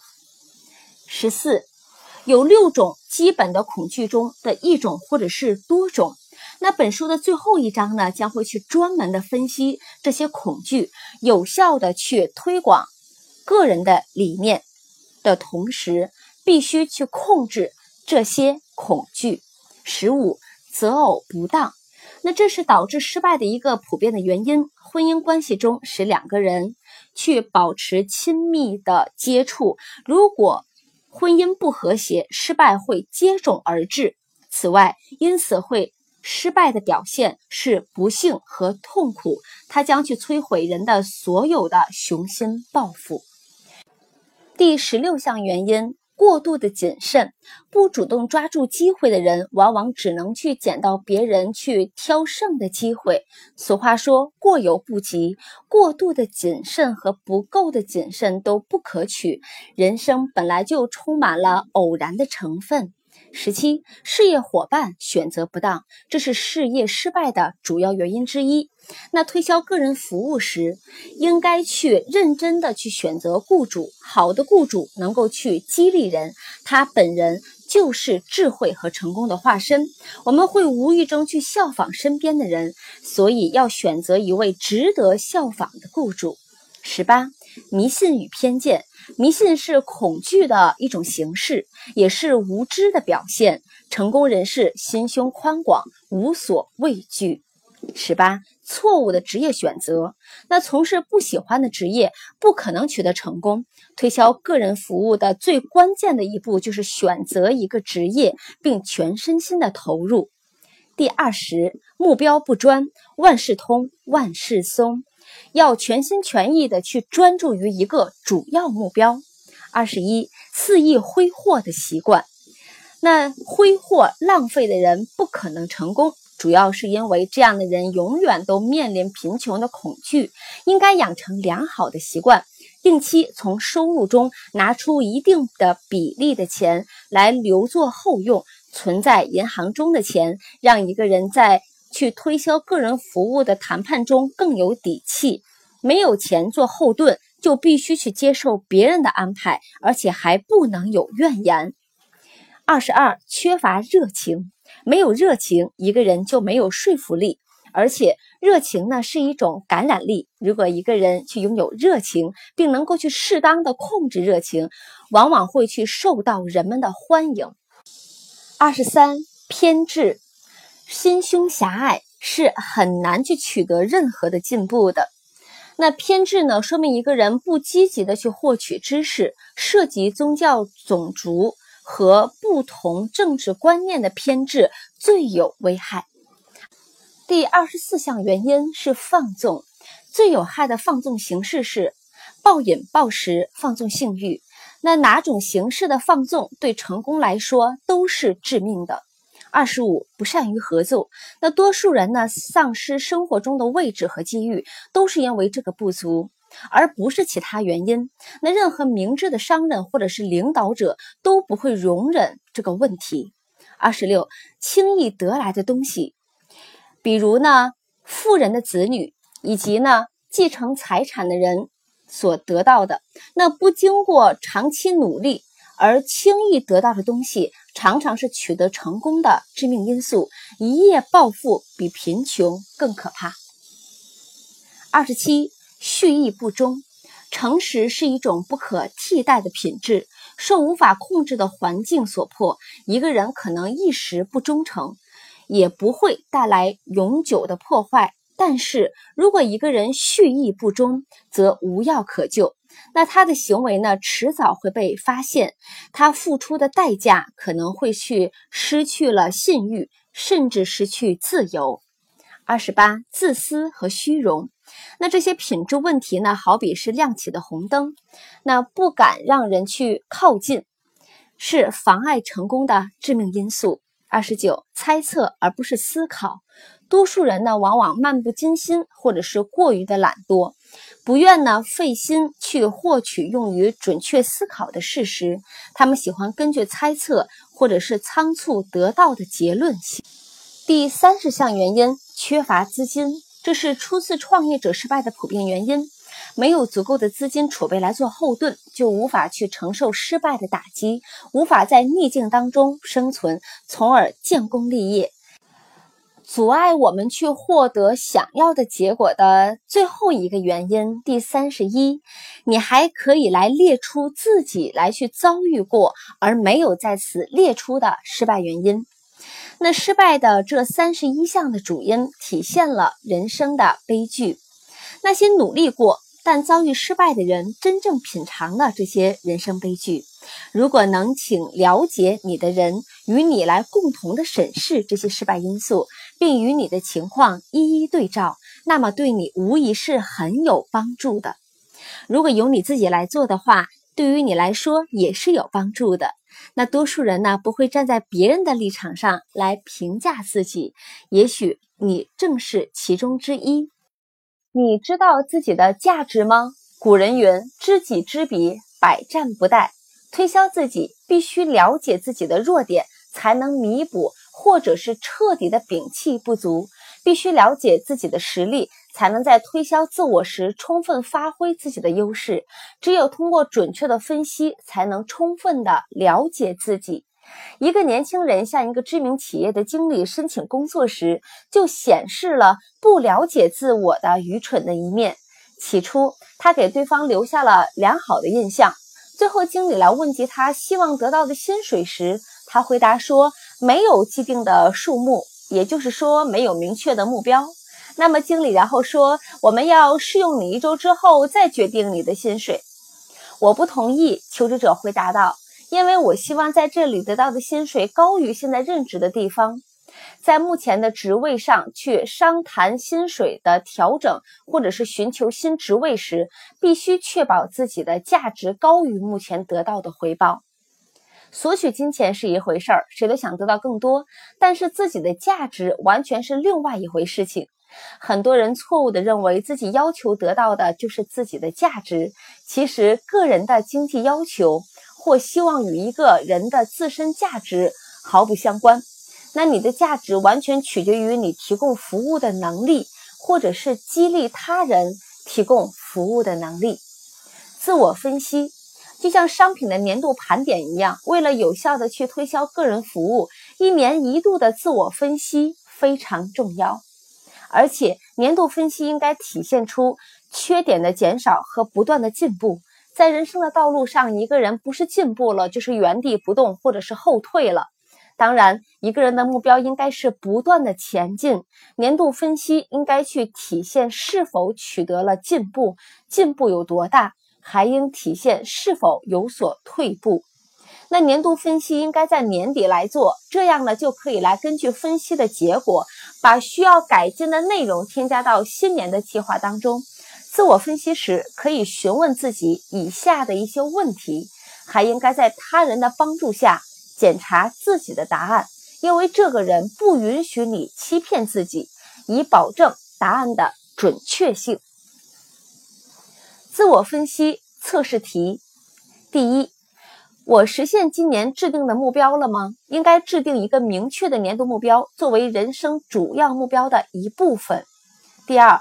我是否提供了力所能及的最佳服务，或者我能否去改进这一服务？第三，我是否提供了力所能及的最大服务量？第四，我的工作是否一直来保持着和谐与合作的精神？第五，我是否让拖拉的习惯来降低了工作效率，在多大的程度上影响了工作效率？第六，我是否改进了自己的个性？是如何改进的？第七，我是否自始至终来贯彻了自己的计划？第八，我是否在所有的情况下都果断明确地做出了决策？第九，我是否让六种基本的恐惧中的任何一种或者是几种来降低了工作的效率？第十，我是过度的谨慎还是不够谨慎？十一，我与同事相处是否是和谐愉快还是不够愉快？错误是在部分在我，还是全部在我？十二，我是否是因为不够专注而浪费精力？十三，我是否以宽广包容的胸怀来面对所有的问题？十四，我以何种的方式提高了服务的能力？十五，我放纵过何种习惯？十六，我是否公开或者是私下表现过任何形式的自私？十七，我对待同事的行为是否是赢得了他们的尊敬？十八，我的观点或者是决定是基于猜测还是基于准确的分析与思考？十九，我是否是遵循了提前安排时间、预算支出与收入的习惯？在这些方面，我是否太保守？二十，我是有多少的时间花在了无意的努力上，而本来可以用这些时间来做的更有意义的事情？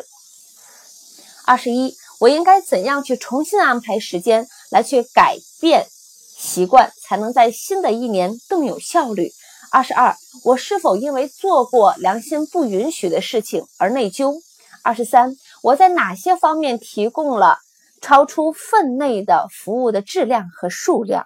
二十四，我是否对某人不公平？在哪方面不公平？第二十五，如果我的服务对象是自己，那么我对服务的得到的服务满意吗？二十六，我是否去选择了合适的职位？如果不合适，为什么？二十七，我的服务对象对我的服务满意吗？如果不满意，为什么？二十八，按照成功的原则。我对自己的评价如何？阅读和彻底了解本章的内容后，也许呢，你已经去准备制定一份切实可行的个人服务推销计划。本章详细的会介绍制定个人服务推销计划必须的原则，包括领导者的主要的素质、领导失败的常见原因、大有领导机会的领域。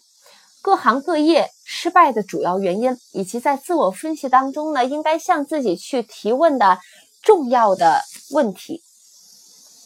之所以讲述这些详尽的准确信息，是因为呢，所有通过推销个人服务开始累积财富的人都需要了解这些信息。那些失去财富或刚刚开始累积财富的人，只有通过提供个人服务来创造财富。因此，他们有必要去掌握所需要的信息，以便让个人服务去换取最大回报。完全了解、去掌握本章传达的信息，有助于去推销个人服务，还有助于去提高分析、判断他人的能力。这些信息对人事主管和招聘经理和其他负责选拔员工以及。维持企业效率的管理者都具有十分重要的价值。如果对这种说法有所怀疑，可以拿出纸和笔来回答那二十八道自我分析的问题，以证实其可靠性。每个诚实的公民都有享有积累财富的自由和机会。如果一个人去打猎，他可以选择那猎物集中的地方。那寻找财富时，当然可以选择去利用同样的法则。如果你追求财富，那么不要去忽视那些富有的国家，只是这些国家呢的女性每年花在口红啊、化妆品上的钱呢，就会高达在几百万美元以上。那如果你想去致富，一定要认真的思考呢，那那些每年消费达到数百万美元香烟的国家。千万不要急于离开一个人们愿意甚至渴望每年去拿出几百万美元呢看橄榄球、棒球或者是职业拳击赛的国家。还要记住，那对于累积财富的渠道来说，这些只是刚刚开始。上面仅仅去提到了一部分的奢侈品的消费和必需品，但是呢，要知道生产、运输和销售这几项商品。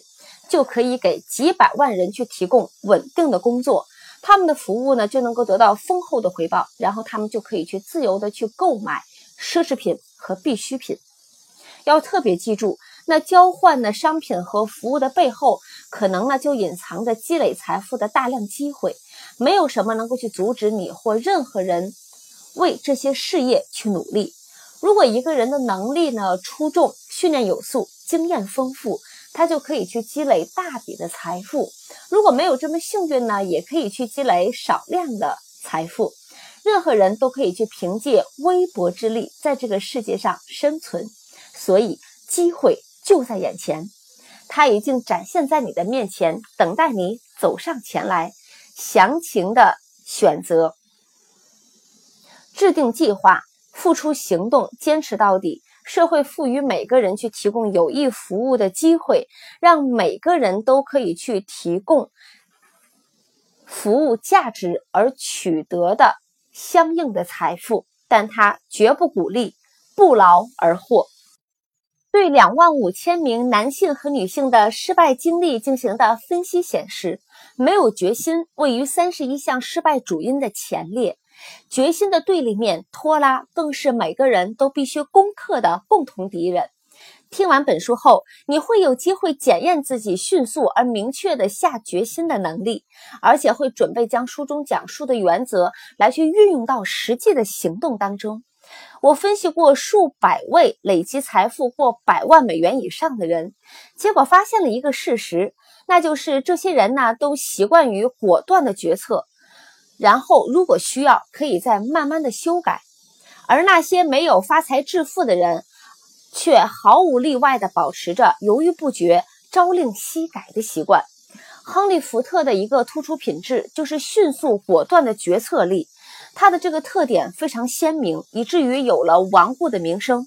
正是由于这种特点，当所有的顾问和众多的买主呢主动去劝他做出改变时，福特呢才能坚持制造出著名的 T 型车，世界上最难看的车。也许福特的改变做出的太慢，但另外一方面，车型还没有等到有必要修改的时候，他的坚定决策就创造了巨额的财富。可以毫不有怀疑地说，福特果断的决策的习惯固然有顽固之嫌，但是这种习惯毕竟胜过犹豫不决、朝令夕改。如何去果断决策呢？多数无法去积累足够财富以供所需的人，通常呢易受他人的意见的影响。他们让报纸和周围的人的闲话来代替自己的思考。意见是世界上最廉价的商品。每个人都有一肚子的意见想说给愿意听的人。如果做决策时易受他人的影响，那么你很难去做成任何事情。把欲望变成财富就更不可能。如果你受别人观点的影响，那么你将没有自己的欲望。开始去实行这里所说的原则时，要自己来去做出，并且去实施做出的决定。不要让他人知道你的想法，不要告诉任何人，除非是你特别信赖的人，与你志同道合的人。亲密的朋友和家人呢，虽然不是有意的，但是他们的意见和故作幽默的嘲讽，常常会去阻碍我们的决策。很多人一生呢都有自卑情绪，就是因为呢某些善意但无知的人用意见和嘲讽来毁了他们的自信心。你有自己的头脑，就要去用它做出自己的决策。在很多情况下，你需要从别人那里获取事实或信息，那么可以悄悄地去取得这些事事实和信息，不要暴露自己的意图。有些人呢，才疏学浅。或一知半解，却喜欢在他人面前呢装作是大有学问。这种人呢，通常会说起话来滔滔不绝，却不善于倾听。如果你想培养果断的决策的能力，那么就睁大双眼，竖起耳朵，闭上嘴巴。言论的巨人通常是行动的矮子。如果说得多，听得少，就会失去积累有用知识的机会。而且呢，还暴露了自己的计划和目的，让那些嫉妒你的人尽情的将你打败。还要记住，每当在一个博学的人面前开口时，你会向他展示你是有真才实学，还是肚中空空。真正的智慧通常表现为谦虚和沉默。记住，你身边的每个人都和你一样，在寻求致富的机会。如果你过于随意的去说出自己的计划，最终可能会惊讶的发现，有人呢已经采用你不小心透露的计划而捷足先登。那么，你首先应该做出的决定呢，就是保持沉默，洗耳恭听，察言观色。为了时刻提醒自己，可以在一张纸上用大字写下“先做后说”。放在每天能够看到的地方。这句话的意思，也就是说，说得好不如做得好。决心的价值在于做出决策的勇气。成为文明基础的伟大的决定，通常是在冒着死亡危险的情况下做出的。林肯决定发表著名的奴隶解放宣言，这一让美国黑人去获得自由的讲话时。就已经去充分的意识到这一举动将使成千上万的朋友和政治拥堵与他离心离德。苏格拉底宁可服毒，也不肯去妥协自己的信仰，这是一个勇敢的决定。他将历史去向前推进了一千年，并赋予那些当时尚未出生的人以思想和言论的自由。在将欲望变成金钱的过程中，毅力是个不可或缺的因素。毅力的基础是意志力，意志力如果与欲望适当的结合在一起，就会产生不可抗拒的力量。有志积累巨额财富的人，往往被别人视为冷血或无情，因而常被别人误解。他们将自己的意志力与毅力融合在一起，并用欲望作为实现目标的保证。多数人一遇到挫折和不幸，就会放弃自己的目标；只有少数人才会在一切的逆境面前坚持不懈，最终实现目标。毅力一词没有超乎寻常的含义，但这种品质对于一个人的性格，就像碳素之于钢的关系一样。在所有人中，只有百分之二的人在朝着明确的目标前进，他们会制定实现目标的明确计划。如果你不是其中之一，那么很可能读了那些要求后，你仍会按部就班的生活，根本不会按照那些要求行事。缺乏毅力是失败的重要的原因之一，而且数千人的经验表明，缺乏毅力是多数人的通病。通过努力，这个不足也许可以弥补，但能否克服没有毅力的习惯，完全取决于一个人的欲望大小。财富流向那些随时准备接纳他们的人，就像河水终归大海一样。如果你认为自己的毅力薄弱，那么请认真的来阅读第十章《智囊团的力量》，让你的身边围绕着一群智囊人物。通过这群人的共同努力，你就会去产生毅力。在自我暗示和潜意识的两章当中，也讲到了培养毅力的方法。按照这些方法去做，直到你的习惯能把你的欲望目标的清晰画面来去传达给潜意识。做到这一点之后，你就会再也不会去受到缺乏毅力的困扰了。不管你是醒着还是睡觉，潜意识都会一刻不停的工作。断断续续或偶尔运用这些原则，对你没有什么意义。要去得到满意的结果，必须遵循所有的原则，直到它们变成你的固定的习惯。这是培养金钱意识的唯一途径。贫穷钟情于那些安于贫穷的人，同样，财富垂青于那些张开双臂欢迎他的人。贫穷意识会去自动的去抓住那些没有金钱意识者的思想，无需有意培养，贫穷意识就会自我形成。而金钱意识必须要刻意的培养，除非一个人与生俱来拥有这种意识。充分理解上一段话的重要性，你就会去明白毅力在积累财富过程当中所起到的重要的作用。如果一个人没有毅力，那么甚至于开始行动之前，可能就已经失败了。有毅力才会胜利。经历过一场噩梦，你就会去懂得毅力的价值。你躺在床上半梦半醒，感到窒息压抑，你无力翻身，一动都动不了。这时候呢，你意识到必须要去找回控制肢体的力量。通过意志力的不断的努力，你终于可以活动一只手的手指了。你继续不断的活动手指，然后有了控制手臂的力量。最后，你竟然能够举起手臂，然后以同样的方式，你也能够去控制另外一条手臂的活动。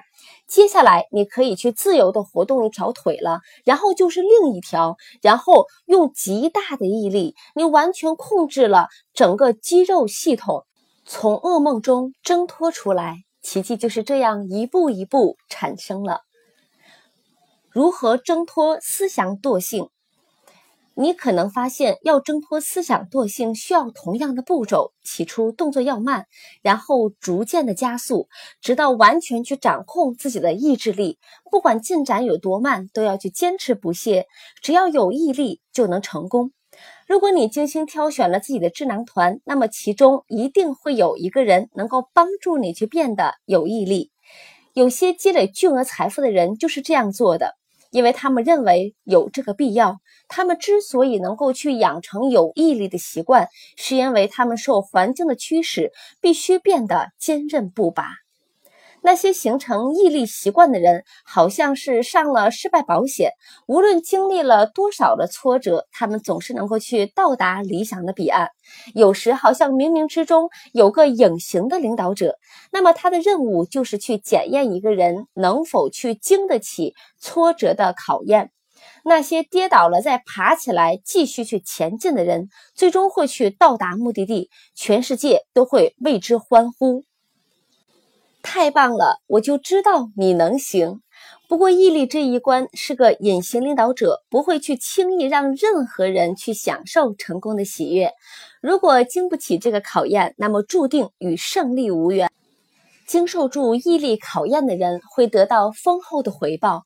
无论追求的目标是什么，他们总能去实现自己的目标，这是对他们的补偿。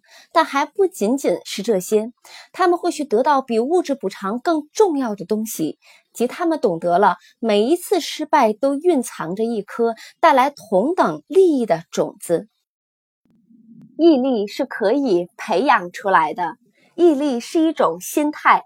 因而是可以培养形成，与所有的心态一样，毅力的形成有着明确的原因。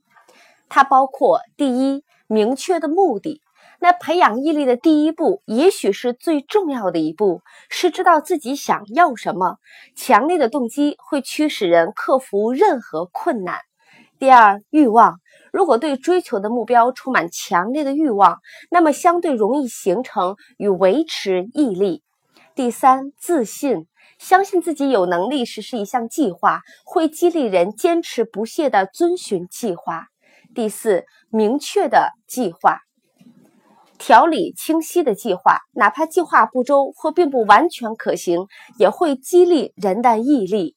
第五，认清自我，知道自己的计划非常可靠，再加上经验或间接知识，会激励人的毅力。如果不认清自我，或只靠猜测，就会去毁掉一个人的毅力。第六，合作，对他人的同情、理解以及密切的合作，往往使人产生毅力。第七，意志力，集中精力为实现一个明确的目标而创建计划的习惯，会使人产生毅力。第八，习惯，毅力是习惯的直接产物，大脑发出指令，让人完成每天要做的事情，并且记住这些经历。而且使思想成为每天经历的一部分。恐惧这个人类最大的敌人，可以通过不断的重复勇敢的行为而被克服。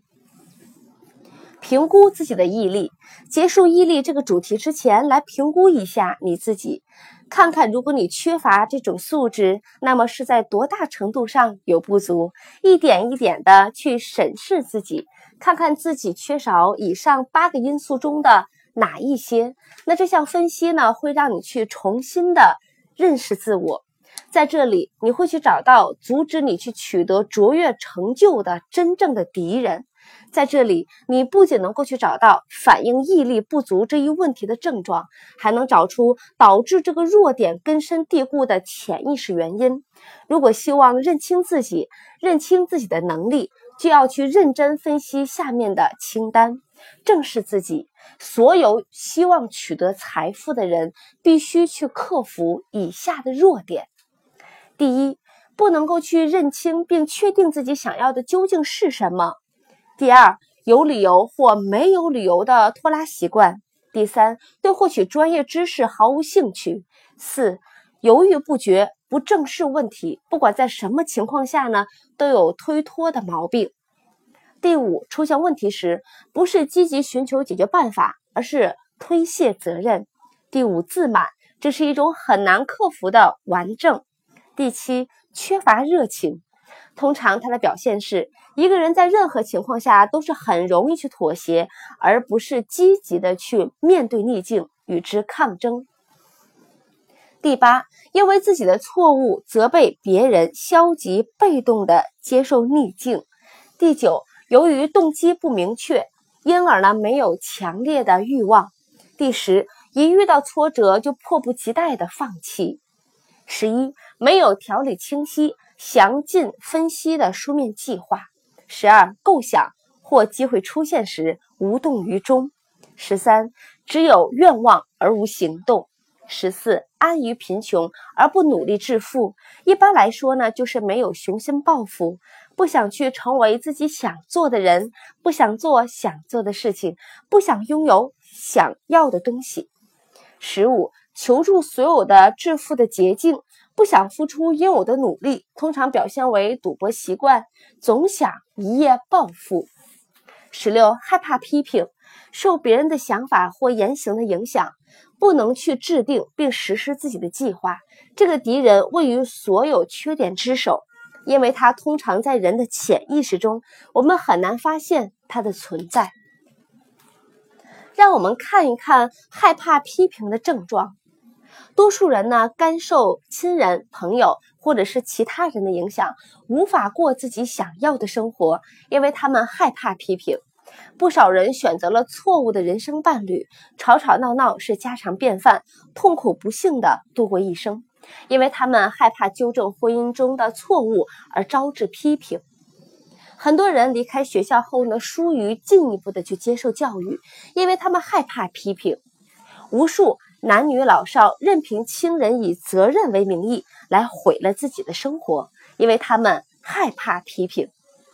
人们不愿意去尝试生意中的机会，因为他们怕如果失败会遭到别人的批评。在这种情况下，害怕失败比对成功的渴望更为强烈。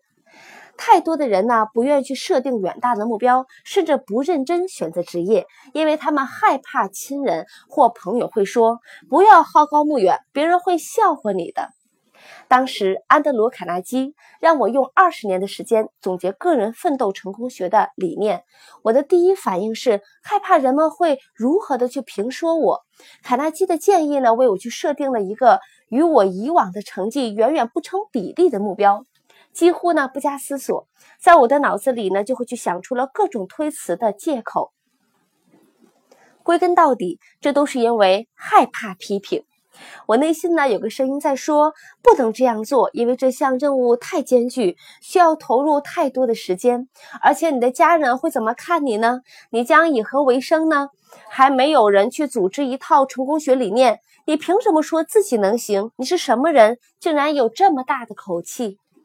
不要忘了自己是干什么的，你懂得什么理念，别人会认为你一定是发疯了。要么，为什么以前别人没有做过呢？这些问题还有别的想法涌入我的脑海，让我不得不去考虑。这时候，好像全世界的注意力呢，突然间转向了我，都在嘲笑我，想让我去放弃实施卡耐基先生建议的所有欲望。当时，在我的抱负还没有去完全控制我之前，我完全有机会扼杀它。后来的生活中，我分析过很多人，发现大部分人的构想刚形成时根本没有生命力，他需要明确的计划和及时的行动，为他注入生命的气息。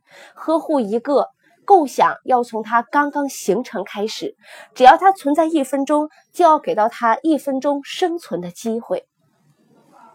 害怕批评是多数构想破灭的根本原因。它使构想永远也无法发展到计划和行动阶段。很多人认为物质上的成功归因于幸运的机遇，那这点观点呢有一定的根据。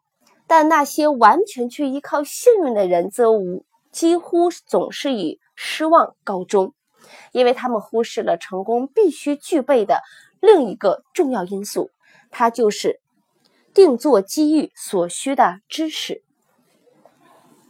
任何人唯一可以信赖的机遇是自己创造的机遇，来自于毅力，其出发点是明确的目的。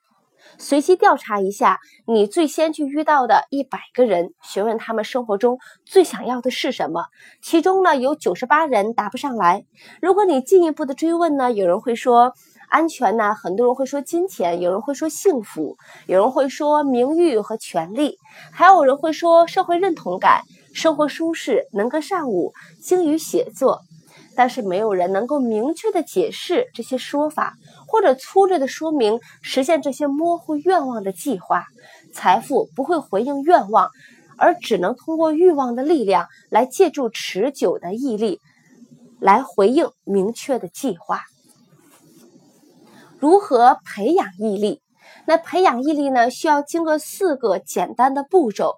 这些步骤无需渊博的知识和智慧，也无需呢投入太多的时间和努力。这些步骤是：第一，在强烈的欲望驱使下，拥有明确的目的；第二，不断用行动来体现出明确的计划。第三，不受消极懈怠思想的影响，包括来自亲人、朋友、熟人等思想的影响。第四，结交一个或者是几个能鼓励你依照计划和目标行事的人。不管在什么领域取得成功，都需要去经过刚才所提到的四个步骤。那本书的理念的十三个原则，就是为了让读者把这四个步骤去变为自己的习惯。遵循这四个步骤，你就可以去掌握自己的经济命运；遵循这四个步骤，就可以去获得思想的独立和自由；遵循这四个步骤，就可以去实现小康，或者是成为巨富；遵循这四个步骤，就可以保证会有机遇；遵循这四个步骤，就会把梦想变成现实；遵循这四个步骤，就会去战胜恐惧、沮丧。与冷漠，遵循这四个步骤的人一定会去得到巨大的回报。他会让一个人去掌握了自己的命运，让生活提供了我们想要的一切。通过智囊团获取力量，智囊团可以定义为两个人或者是多个人为实现一个明确的目标而同心协力、团结一致，在知识和努力上的合作。没有智囊团的个人无法拥有强大的力量。在前面的一章当中，我们讲到过，为了把欲望来转化为金钱的对等物，我们应该如何去制定计划？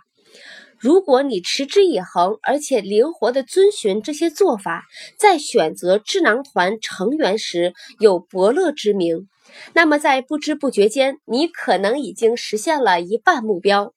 因此，适当的选取智囊团的成员，你就可以更好的理解这种可以利用但又看不见摸不着的力量潜能。在此，我们将解释智囊团原则的两个特点，一个是经济上的，一个是精神上的。那经济特征是显而易见的，如果一个人身边围绕着一群团结一致、真心帮他的人。给他去提供建议、计策以及个人的合作，那么任何人都可以去创造出经济的利益。那这种合作联盟几乎是取得每一笔巨额财富的基础。了解这一重要事实，显然去决定着你的经济地位。智囊团原则的精神状态。较难来理解，那两个人的智慧加在一起，一定会去产生第三种看不见的无形的力量。我们可以把这种力量来比喻为呢第三个人的智慧。也许从这句话当中，你能够去得到重要启示。人类的大脑是一种能量的形式，其中一部分呢在本质上是精神的。当两个人的智慧协调一致时，每个人大脑的精神的能量部分会形成一股吸引力，从而形成了智囊团的精神。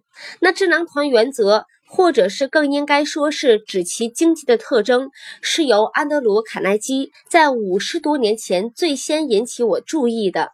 这项原则的发明呢，让我做出了对终身工作的选择。卡耐基先生的智囊团成员由大约五十人组成。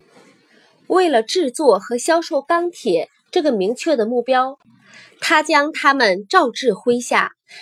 他也将自己全部的财富的获得归功于这个智囊团产生的力量。分析任何一位成为巨富或者是小富的记录，你会发现他们总是有意无意的去使用了智囊团的原则。除此之外，没有别的原则可以积累强大的力量。如何增强智慧？人的大脑可以比作一个电瓶，我们知道一组电瓶提供的电量大于一个电瓶的电量。我们还知道，单一的一个电瓶提供的电量与电瓶包含的电池数量与电池容量成正比。那人脑呢，也是以类似方式来去发挥作用的。这也解释了为什么有的人呢比别人呢更加的聪明，说明呢一组同心协力。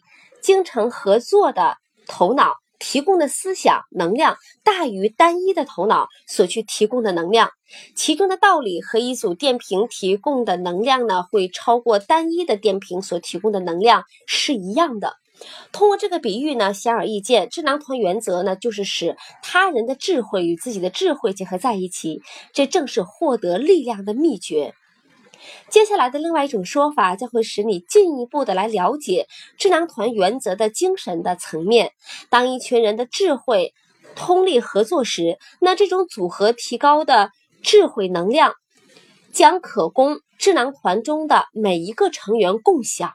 我们知道，亨利·福特是在贫穷、失学。无知的困境中开始投入事业的，我们还知道，在不可思议的短短十年当中，福特先生克服了这三大困难，在二十五年内跻身美国巨富之列。除此之外，还有一个事实，就是福特先生在去成为托马斯·爱迪生的朋友之后，才开始去显现出迅猛发展之势的。知道了这一点，就不能来理解一个人对另外一个人的重大的影响了。进一步的想一想，福特先生最杰出的成就始于他认识了哈维·菲尔斯通、约翰·伯罗斯和罗瑟·伯班克之后。那这些人呢，都是具有极高的智慧。这样呢，你就能够进一步的来证实了伟大的力量可以通过智慧的友善结盟而产生。本着和谐精神与他人交往，那人们呢会在无形当中去学到了朋友的秉性、习惯和能力。那通过与爱迪生、伯班克、伯罗斯和费尔斯通等人的交往。那么福特先生在自己的头脑当中去加入了四个人的智慧、经验和知识的精神力量。更重要的是，他通过此书讲述到的步骤方法，恰当的运用了智囊团的原则。这一原则呢，也适用于你。我们之前已经去提到过圣雄甘地，让我们来研究一下他获得惊人力量的方式。我们可以去简短的去做一个解释。甘地呢，团结两亿人，为了一个明确的目标，同心协力，来去获得了巨大的力量。简言之，甘地去创造了一项奇迹，一个引导两亿人，而非强迫两亿人精诚合作的奇迹。假如你不相信这个奇迹，请试着去引导任何的两个人，在和谐精神之下合作一段时间，多长时间都行。任何企业的经营者都知道，让员工以一种看似和谐的精神合作是何等的困难。大笔财富到来时，它就像高山流水一般轻松的来流向积累财富的人，其中蕴藏着一股强大无形的力量洪流，可以把它比喻为一道河流。不同的是，河流的一端带着进入其中的人去向上向前。流往财富之地，另外一端呢，则带着不幸来掉入其中且无法脱身的人，以反方向来流向悲惨和贫穷。每个积累巨额财富的人呢，都已去认识到这股人生巨流的存在，它是由。个人思想来去组成的积极的思想情感，会形成个人去通往财富的那一侧水流；那么消极的情感则形成带领个人流向贫穷的另外一侧的水流。假如你被卷入流入向贫穷的那一侧的洪流之中，那么本书所去提供的原则就是一只船桨，它会推动你去流向另外一侧洪流之中。如果你加以应用，这些原则才可以去发挥作用。如果仅仅是聆听，漫不经心的加以评判，那么呢，对你会毫无用处。贫富经常易位，要把贫穷变成富裕，通常要通过设想周全、认真执行的计划。贫穷不需要计划，也不需要任何的协作，因为。贫穷是大胆而鲁莽的，而财富则是害羞而胆怯的。他们必须被吸引才能得到。潜意识由一个意识领域组成，通过五种感官来到达意识的每种的意念冲动，都会在其中被分类和记录，进而被唤醒或产生出思想的念头。如同从档案当中提取信函一般，任何的感觉或者是思想，无论性质如何，潜意识都会被予以接收或者是分类。任何你渴望去转化为实质或金钱对等物的计划、意念或者是目的，都可以去自动的来植入到潜意识当中。潜意识首先是与情感，例如像信心相结合的主导欲望做出回应。潜意识不分昼夜的工作，通过人类不了解的方式，它运用切合实际的媒介，来自动的将人的欲望来去转变成实质对等物。你无法完全的控制潜意识，但可以去依照自己的意愿，将你希望去转化为具体形式的计划、欲望或者是意向来去传达给他。潜意识的创造性是惊人的，它激励个人的力量非同小可。每次谈到潜意识时，我总是不免感到渺小与卑微，或许这正是人类对此知之甚少的原因。如果接受潜意识存在的事实，了解它可能去成为将欲望转化为实质或金钱对等物的一种媒介，你就会了解欲望一章当中的全部的意义。你也会明白为什么要不断的提醒，必须清楚自己的欲望，以及为何要把它写成文字。这十三项原则就是一些激励物，凭借它们，你就能够去获取、接触与影响潜意识的能力。第一次尝试此做法时失败时，千万别气馁。记住，在信心的一章当中的指示下，潜意识只有通过习惯，才能够去受到自己的意愿的指引。也许目前你还无法去建立信心，但只要有耐心、有毅力，就一定可以培养出信心。为了培养你的潜意识，在此将会重述信心和自我暗示两章中的许多的说法。记住，无论是否努力施加影响。你的潜意识都会去自动的去起作用，这一点自然也是在去暗示你，恐惧与贫穷的想法以及所有的消极负面的思想，也能够去充当潜意识的刺激物。除非你能够去掌控这些冲动，并给予潜意识提供更多的适宜的养分，潜意识不会无所事事。假如呢，由于疏忽，那你没有在潜意识当中去注入到欲望。他就会去接受到任何的思想。我们已经说过，意念冲动无论是消极还是积极，都会不断的通过三种途径来传达给潜意识。你每天都生活在各种的意念冲动当中，那他们在不知不觉中呢，被不断的去传达给到潜意识。现在如果能够记住到这一点就足够了。那这些意念冲动，有的消极，有的积极。你现在要努力的去抑制消极的冲动，并通过积极的欲望冲动来自动的对潜意识施加影响。当你去做到这一点的时候，就拥有了开启潜意识之门的钥匙。不止如此，你还会完全控制这扇门，从而使不利的意念无从影响到潜意识。如果没有意念的产生，人创造不出任何的东西。在想象力的帮助之下。意念冲动可以生成计划，在控制之下，想象力可用来去创造计划或目标，来去指引个人在选择的事业上走向成功。所有的意念转化为实质对等物，而自动的去植入到潜意识的意念冲动，都必须通过想象力与信心的结合，也就是说。将信心与计划或者是目标相结合，再传达给潜意识的过程，唯有通过想象力才能完成。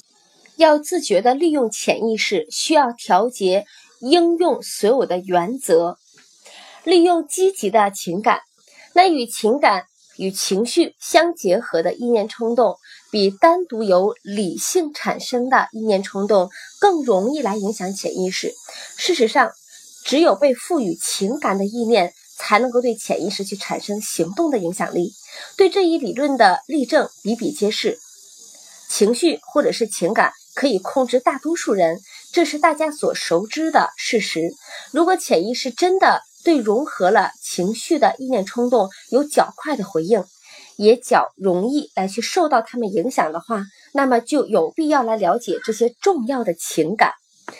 那主要的积极的情感，还有主要的消极的情感。那消极的情感会自动的注入到意念冲动当中，而正是确保进入到潜意识的通道。积极的情感则需要去通过自我暗示的原则，才能够去进入到个人希望传递给潜意识的意念冲动。这些情绪或情感的冲动，就像面包中的发酵粉。因为它们构成了行动的要素，可将意念冲动由被动来化为主动的状态，所以我们不难理解，与情感相结合的意念冲动会比冷静理智产生的意念冲动更容易发挥作用。那现在呢？你正准备影响和控制潜意识的内在听众，以便能够去将它那股对金钱的欲望来去传达给潜意识。因此呢，你必须了解。接近内在听众的方式，必须说呢他能听懂的语言，否则呢他就不会注意到你的召唤。他最了解的语言呢，就是情绪和情感的语言。所以，让我们在此呢列出了主要的积极的情感和主要的消极情感。这样呢，我们在给他潜意识下达命令的时候，就可以去利用积极的情感，而避免消极情感了。那主要的积积极的情感包括欲望。热忱、信心、浪漫、爱、希望，掌握这主要的情感，唯有通过使用方能去掌控它们。然后，其他积极的情感会在需要时来去为你所用。因此，要记住，你在聆听这本书的时候，会让你心中去充满积极的情感，来去帮助你培养积极的意识。另外呢，还有主要的消极的情感，会包括恐惧。贪婪、嫉妒、迷信、怨恨、愤怒、报复，那积极情感和消极情感不会同时存在于心，一定只有一种来去占主导的位置，那你有责任让积极情感去成为内心的主宰力量，在此去帮助你的是习惯法则，养成应用和利用积极情感的习惯，然后他们将会完全支配你的内心，将消极情感拒之门外。只有刻意且持续的遵循这些指示，才能够去获得去掌握潜意识的力量。只要在意识中去出现一种消极情感，就足以足以去摧毁所有来自潜意识的建设性的机会。四十多年前，作者与阿尔默·盖茨博士、亚历山大·格雷、厄姆贝尔博士共同发现，每个人的大脑既是思想振波的广播站，也是接收站。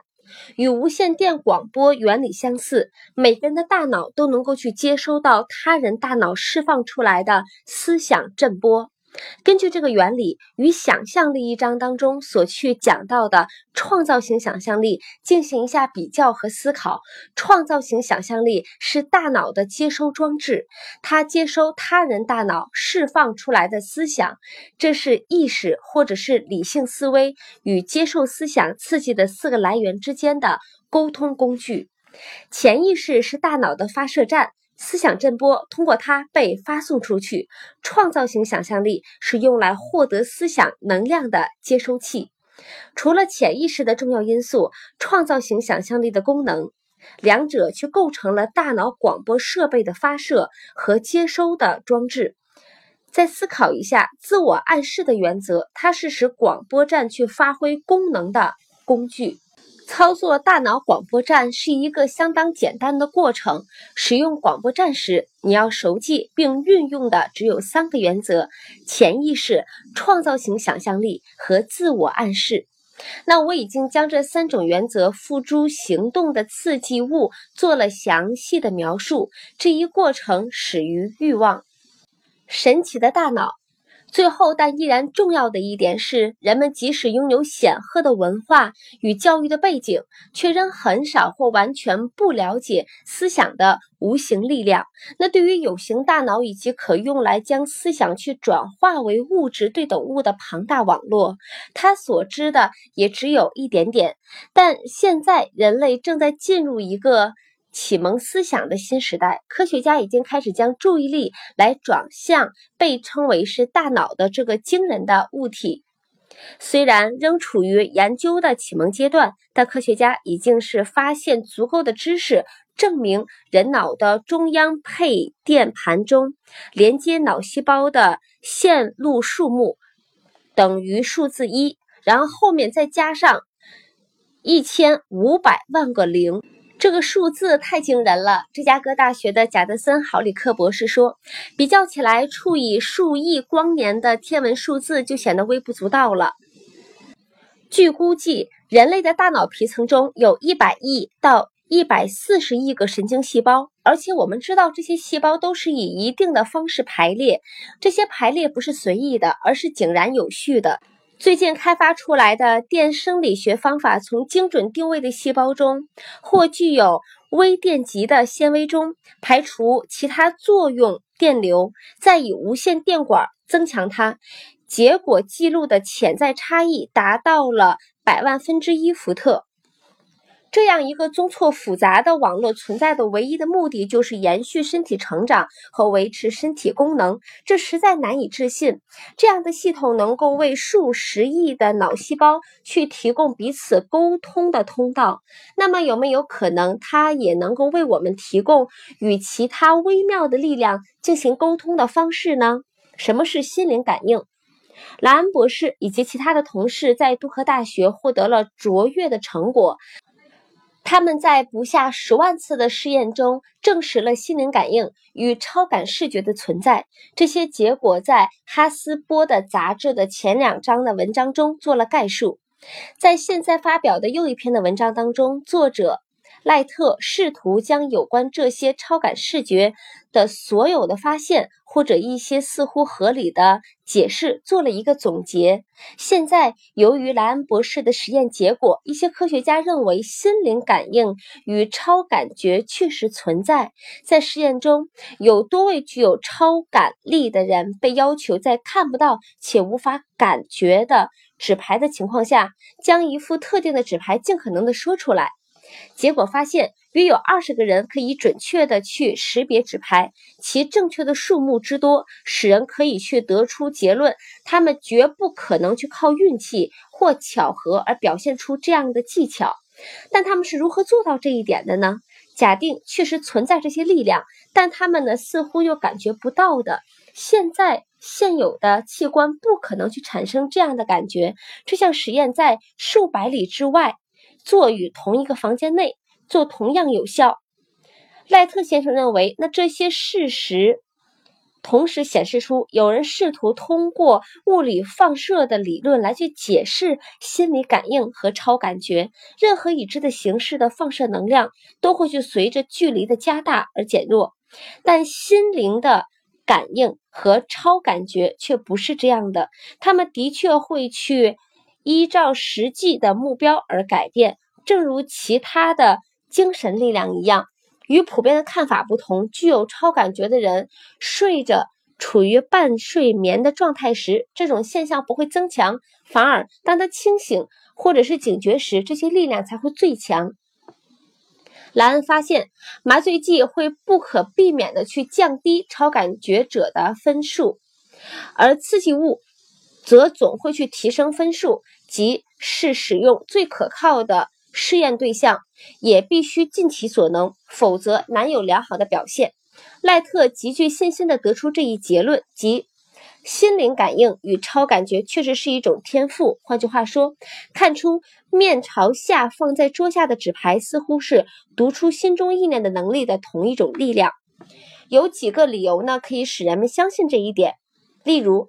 在具有上述任何的一种能力的人的身上，已经发现了这两种天赋，而且到现在为止，在每个人的身上呢，这两种几乎完全一样活跃。屏障、墙壁和距离都无法对任何一种力量去起作用。如何激发团队力量？我所说的情况包含了我与两位同事的密切合作。通过实验和练习，我们发现了激发智慧的方式。因此，三个人的智慧合二为一，我们就可以去为顾客去提出的各种的问题去找到解决的办法。这个过程非常简单，我们坐在会议桌前，说明所面临的问题的性质，然后开始讨论。每个人都尽可能的将自己的想法提出来。这个智慧揭发的方式的奇特之处在于，它使每个参与者能和自身经验之外的未知知识来源相通。假在三人之间和谐讨论某一既定的问题，这种激发智慧的方式是最简单、最实际的智囊团应用的例证。剖析自我，找出成功路上的拦路虎。六种恐惧，在成功运用本哲学前的任何的部分之前。必须做好接受它的准备。准备工作并不难，首先要研究、分析和认识必须除掉的三个敌人：犹豫、怀疑和恐惧。这三种邪恶的情感紧密相连，找到一个，另外两个也就近在咫尺了。犹豫是恐惧的幼苗。读本书时呢，要记住这样一点：犹豫呢会变成怀疑，两者结合在一起。就是恐惧，结合过程呢通常是缓慢的，这也是这三种敌人非常危险的一个原因。在不知不觉中，他们逐渐的发芽和生长。本章呢讲述的就是在实际应用整个哲学前，必须首先实现的目标，还分析了许多人导致贫困的一个情形，也讲述了一项呢所有致富者需要来了解的事实。这种财富可以是金钱，还可能是大于金钱价值的心态。本章的目的主要是分析六种基本恐惧的原因和补救的方法。在征服敌人之前，我们必须知道它的名称、习性和所处的位置。阅读时，请仔细的分析一下，并检查这六种常见的恐惧是否有哪种附在你的身上。不要被这些狡猾的敌人的习性所欺骗，有时候他们会隐形于潜意识中，很难能够使你去找到他们的位置，更难去除掉他们。六种基本恐惧，六种基本的恐惧，每个人总会有一些时候会受到恐惧的困扰。如果完全不受这六种恐惧所困扰，那么大多数的人都会是幸运的。按照最常见的顺序排列，这六种恐惧是。恐惧贫穷，恐惧批评，恐惧病痛，恐惧失去爱情，恐惧衰老，恐惧死亡。其他恐惧呢都不及这六种，都会归于这六个标题之下。恐惧其实呢不过是一种心理的状态，而一个人的心态是完全可以控制和引导的。如果不经过意念冲动形式的构思，人就不可能有任何的创造。此后，还有一个更重要的说法，那就是人的意念的冲动，不管是自觉的还是不自觉的，都会很快的去转化为它的实质的对等物。腐蚀偶得的意念冲动，也就是他人头脑当中释放出来的意念，也有与目的有计划的个人意念一样，也能去决定一个人的经济、商业、职业和社会的命运。很多人不明白，为什么有些人似乎呢比较幸运，而有些呢能够在能力啊、教育背景、经历和智力等方面与之相当，甚至更优越的人，则似乎呢注定伴随着不幸。那这是一个重要的事实。有个说法呢，或许可以理解解释这个事实，即每个人都有能力完全控制自己的意志，而凭借。这种控制力，很显然，每个人呢都可能去敞开心胸去接受由他人释放出来的犹疑不定的意念冲动，也可以是紧闭心门，只接受自己选择的意念冲动。自然使人与生俱来就能够绝对控制的，只有一种东西，那就是意念。这个事实和人的。创造始于意念的事实结合在一起，就能去使人十分接近控制恐惧的原则。假如所有的意念真的都以实质对等物来表现自己的倾向，这的确是不容怀疑的事实。那么，恐惧和贫穷的意念冲动也就真的无法去化为勇气和经济利益。六种基本恐惧当中的第一种恐惧。恐惧贫穷，贫穷和财富之间没有折中，通往贫穷和财富的道路是背道而驰的。假如你想要财富，就必须去拒绝接受任何导致贫穷的环境。那我们今天所去谈到的“财富”这个词，是最广义的解释，它指的是经济、精神、心理和物质的资产。通往财富之路的起点就是欲望。在第一章当中，你已经知道了如何正确的去使用欲望；而在讨论恐惧的这一章当中，则彻底的去教你来做好实际应用欲望的心理准备。那么在这里就给到你提出一个挑战，让你准确的去测定自己对本哲学了解了多少。这也正是你可以去成为先知且准确的预知未来的关键。如果读了本章之后，你愿意去接受一无所有，当然你也可以去决意这样做。你必须做出决定。假如你要财富。那么你要决定是何种财富，以及多少财富才能够去令你满足。你已经知道了通往财富之路，也得到了路线图。如果你遵循着路线图前进，就不会迷路。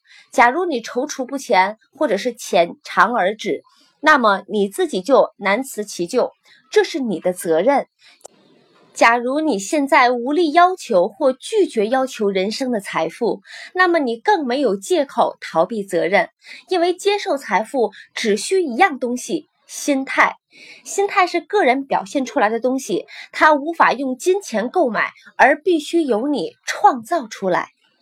最具破坏性的恐惧，恐惧贫穷是一种心态，仅此而已。但它足以毁掉个人在所有工作当中的成功机会。那这种恐惧会摧毁人的理性，破坏想象力，扼杀自立，侵灼热情。挫伤进取心，导致目标摇摆不定，助长惰性，使人无法自制。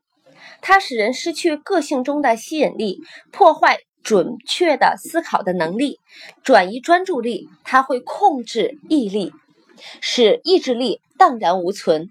毁掉抱负，混淆记忆，并以各种可能的方式来招来失败。他扼杀爱，破坏心中的美好情感，阻挠友谊，并引来各种各样的灾难，来导致失眠、悲伤与不幸。尽管事实上，我们所居住的世界来充斥着我们渴望得到的东西，而且除了缺乏明确目标之外，没有任何东西会去阻止在我们与欲望之间。但是以上的不幸。仍会发生。无疑，恐惧贫穷是六种基本恐惧当中最具破坏性的一种，它高居榜首，因为它是最难控制的。对贫穷的恐惧产生于人类与生俱来，在经济上掠夺同伴的倾向。几乎所有比人类低等的动物都会受本能的驱使，但由于呢，他们的思考的能力有限。因此，他们只会在肉体上彼此的掠夺。人由于呢具备呢较优越的直觉，有思考和推理的能力，不会杀食同类，而在经济上来吞食同类而获得更大的满足。由于人类如此的贪婪，所以才会通过各种的可能的法律的手段来保护自己免受同类的威胁。带给人类痛苦和屈辱的，莫过于贫穷了。也难怪有人害怕贫穷。通过世世代代的经验，人类已经确信，有些人不可信任，而金钱、物质和世俗的财产才是最值得看重的。人类如此渴望获得财富。因此，他们会去想方设法的去获得。如果可能的话，就去使用合法的手段；如果必要或方便，也会采用其他方式。自我剖析可能会去揭露个人不愿意来承认的弱点。对任何不满于平庸的人，这种审视是必要的。请记住，在一点一滴的审视自己时，你既是法官，也是陪审团，也是检察官，也是辩护律师。既是原告也是被告，而且接受审判的也是你。公正的面对事实，向自己去提出明确的问题，要求自己立即的去做出回答。审视结束后，你将更加的了解自己。如果你觉得在这项审视当中自己无法做一位公正的法官，那么在询问自己的时候，请一位深入了解你的人呢来去担任法官。你要得到的是真实的情况。无论要付出什么代价，即使会暂时的令你窘迫，也要得到实情。如果问及最怕的是什么，大多数人都会去回答：“我什么都不怕。”这个回答并不正确，因为很少有人去知道，由于某种恐惧，人的精神和肉体会受到的束缚、阻碍和打击。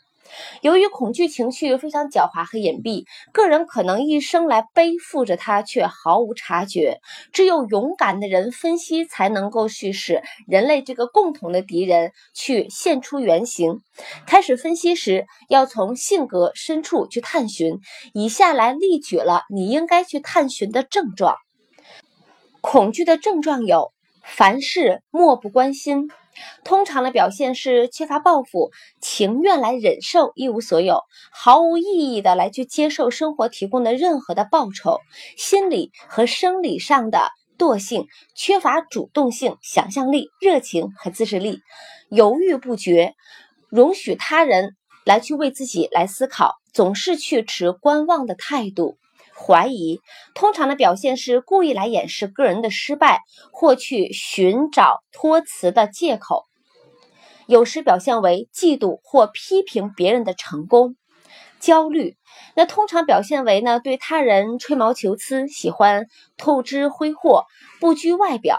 过度的饮酒、紧张、缺乏镇定和自我的意识。那过度的谨慎，喜欢探究所有的消极负面的情况，不注重去寻找成功的方法，反而去考虑和讨论可能会有的失败。那熟悉每条呢通往灾祸的途径。却从不去寻找呢避免失败的计划，那总要去等待时机恰当的时候，才会将构想和计划来付诸行动。结果等待了成了永久的习惯，只记得那些失败者，而忘了成功者，只看到了面包圈中间的空洞，却忽略了面包圈的本身。胸怀悲观的态度，却导致了消化不良、排畅不泄、自动的中毒。呼吸不畅以及脾气的暴躁、拖拉，习惯将早就该做的事情来去推到了明天去做，将足以完成的工作的时间花费在编织、在托词和借口上。那这种症状呢，和过度谨慎、怀疑、焦虑有密切的关系。只要能逃避。就拒绝承担责任，宁可妥协，不愿奋斗，不把困难当成进步的踏板，却向困难低头，向生活去索求蝇头小利，而不放眼成功机会、财富、满足和幸福，不肯破釜沉舟，勇往直前，却总是盘算如何面对失败，缺乏或完全没有自信心、明确的目标、自制力、动机、热情、抱负、节俭和健全的推理能力。不要求财富，却期待贫穷；与安于贫穷的人为伍，而不试图去结交要求并获得财富的人。有人会问：你为什么会写一本有关金钱的书？为什么只用金钱来衡量财富呢？有些人会认为，还有比金钱更值得追求的财富形式，这也是有道理的。没错，是有金钱来无法衡量的财富。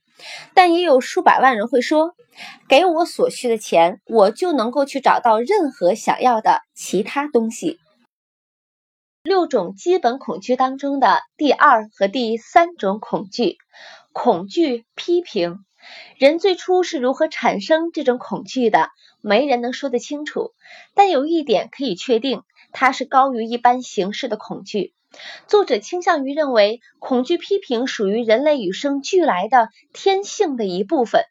这一点使他不仅夺走了同胞的物品，还批评同胞的人格，从而使自己的行为合理化。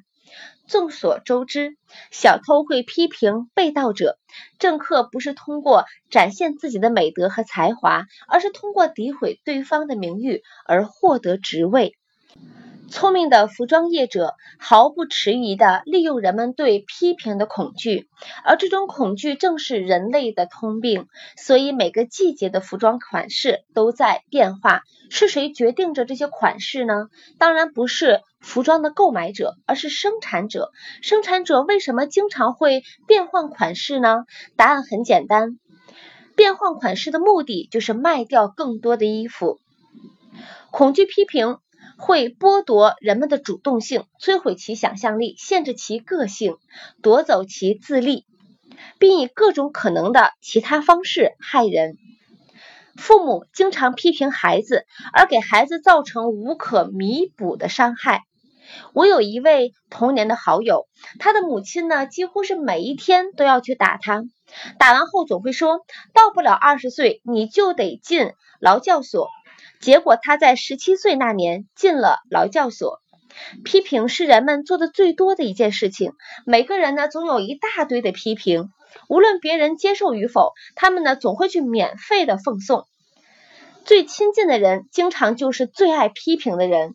任何的家长，如果通过不必要的批评而使孩子心中产生自卑，就应该视为一种罪过。事实上，它是情节最严重的一种罪过。善解人意的雇主会凭借建设性的建议，而非批评，来挖掘人们的最大的潜力。父母也可在孩子身上获得同样的效果。批评会在心中来种植恐惧和憎恨，而不会去建立爱心和关怀。恐惧批评的症状有哪些呢？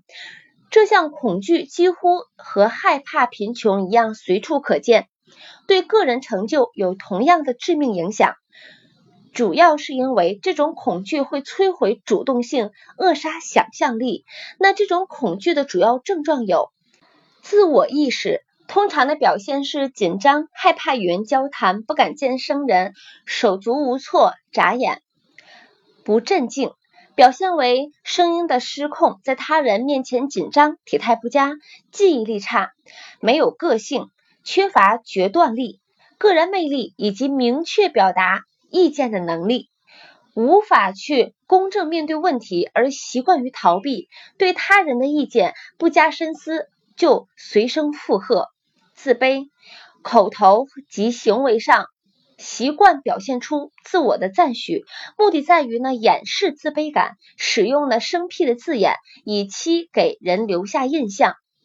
但经常呢，并不了解这些字眼的确切的含义，模仿他人的衣着、言谈和举止，夸耀虚构的成就，这一点有时会造成一种优越感的表象。奢侈，试图像有钱人一样花钱，但经常入不敷出。缺乏主动性，无法去掌握自我提高的机会，害怕表达意见，对自己的构想缺乏信心，对上司的问题闪烁其词，言谈和态度犹豫不决，言行中暗藏欺骗，缺乏抱负，身心懒惰，缺乏主见，易受影响，人后批评，人前奉迎，习惯于毫无意义的接受失败。或因他人不满而终止工作，毫无理由的怀疑他人，言谈行为缺乏技巧，犯错误而不愿接受指责。我们再来聊一下第三种恐惧——恐惧病痛。这项恐惧可追溯到身体和社会的遗传特征，它的根源则和恐惧年老和恐惧死亡的理由密切相关，因为。它会把人去带到恐惧世界的边缘，人类对这个世界一无所知，对它的认识只是一些令人不快的故事。同时，一种相当普遍的看法认为，某些不道德的人通过提醒人们对病痛的恐惧而从事出售健康的生意。主要说来，人害怕病痛，是因为心中对死亡可能带来的后果产生了恐怖的印象。此外，病痛可能会带来的经济负担也是令人恐惧的原因。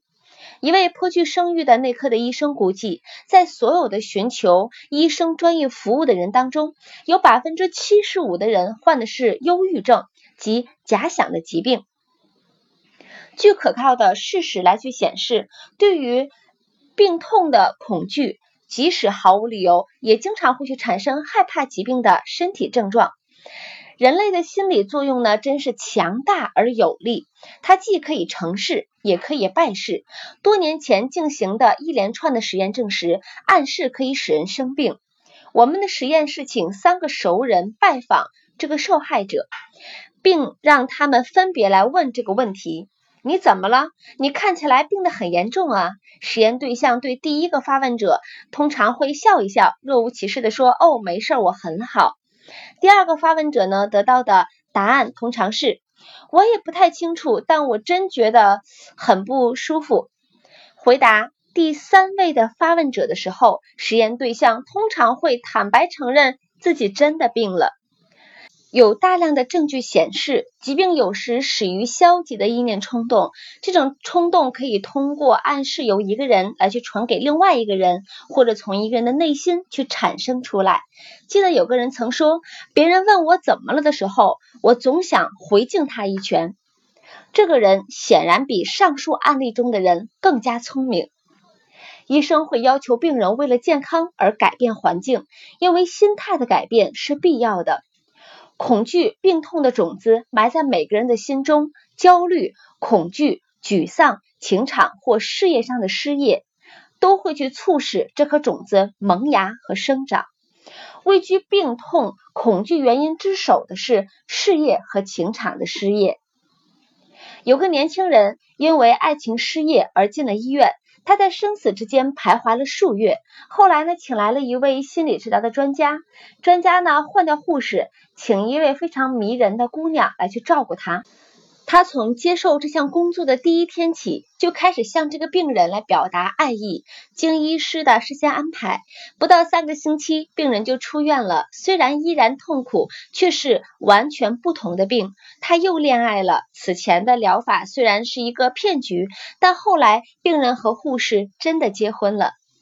恐惧病痛的症状。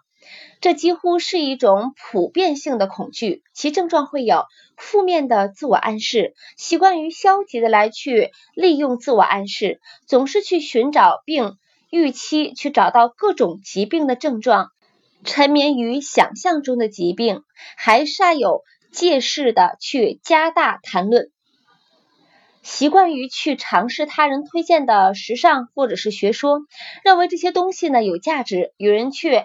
谈论手术啊、意外以及其他疾病的形式，在没有专业指导下去试验各种的节食、健身的运动和减肥计划，尝试家庭药方、专利药品和江湖郎中的药。那第二个症状是忧郁症，习惯呢去谈论疾病啊，注意疾病，预期会生病。来去直至最后精神崩溃，药瓶里的药无法去治疗这种情况，它是由消极思想来产生的，只有积极的意念才能够去产生疗效。据说呢，忧郁症有时候和个人所担心的疾病对人造成的伤害一样大。大部分所谓的精神病例是来自于想象的疾病。另外一些恐惧病痛的症状会包括疏于运动、抵抗力差、自怜和放纵。六种基本恐惧当中，每个人总会有一些时候会受到恐惧的困扰。如果完全不受到这六种恐惧所困扰，那么大多数的人都会是幸运的。我们已经聊过了三种恐惧，今天我们最后再谈一谈它的最后的三个恐惧：恐惧失去爱情。嫉妒产生于人类天生对于失去某人之爱的恐惧，那这种恐惧是六种恐惧当中最痛苦的，它可能比其他基本恐惧更能够大肆破坏人的身心。分析显示，女人比男人更易受到这种恐惧，这很容易理解。恐惧失去爱情的症状，那这种恐惧呢？明显的症状会有嫉妒，习惯毫无根据的去怀疑朋友和亲人，常常毫无道理的来去指责妻子或者是丈夫不忠，通常对人心存怀疑，不信任任何人，挑剔，习惯于因为小问题和毫无理由的挑剔朋友、亲人、同事和所爱的人。另外一个症状就是赌博，习惯于赌博。偷窃、欺骗或冒险的方式，用金钱来去换取所爱之人的欢心，认为爱情是可以购买的。我们再看一下第二个恐惧，是恐惧年老。主要来说，这种恐惧来源于两个：第一，认为老年呢将会去导致贫穷；第二呢，也是最普遍的来源，是过去错误而残酷的教训。在人们对老年的恐惧当中，有两个非常传统的理由：一是出于人对同类的不信任，因为他人可能会拿取他所有的世俗财产；另外一个原因在于他心目中对死后世界的恐怖印象。恐惧年老的最普遍的原因和可能贫穷有关。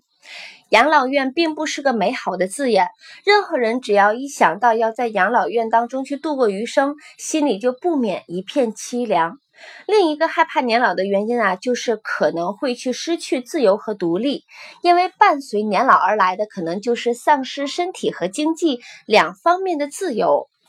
恐惧年老的症状。这种恐惧呢，最常见的症状是像早衰，约四十岁左右，心理成熟的年龄就开始行动去迟缓，并产生自卑感，错误的认为自己呢，因为年龄的增长正在去失去自我。其实，四十到六十岁正是一个人的黄金时期，身心两方面都是如此。只因为呢，自己四五十岁了，就习惯的去心存歉意的去提到自己老了。相反。一个人应该去因为到了这个充满智慧和领悟的年龄而心存感激，不思进取，错误的认为自己太老而扼杀了进取心、想象力和自制能力，故作年轻，四十岁的人习惯去追求年轻人的服饰和爱好，经常呢会招来朋友和陌生人的嘲弄。最后一个恐惧是恐惧死亡。对一些人来说，这是所有基本恐惧当中最残酷的一种。原因很明显，数亿年来，人类一直在问：来自何处和去向何方？这是两个至今仍然没有答案的问题。我来自何处？该去往何处？所以说，对来生的无知是产生这种恐惧的主要的原因。组成这个世界呢，只有两种东西，是能量和物质。那根据基础的物理。我们知道物质和能量，人类已知的两个仅有的事实都无法被毁灭。如果生命是一种东西，那么它就是能量；如果能量和物质都无法被毁灭，那么生命也是如此。生命就像是其他形式的能量一样，可以通过不同的转变。转化的过程传递下去，但无法被毁灭。死亡只是一种转化而已。如果死亡不只是改变或转变，那么死亡之后就只是漫长、永恒和宁静的睡眠。而睡眠无需害怕，所以你可以去永远的去消除对死亡的恐惧。那恐惧死亡的症状会有：习惯于去考虑死亡而。不不能够去尽享生活，这通常是因为缺乏目标或者是没有合适的工作而导致的。这种恐惧呢，经常会出现在年纪较大的人的身上，但有时年轻人呢，也会经常的会想到死亡。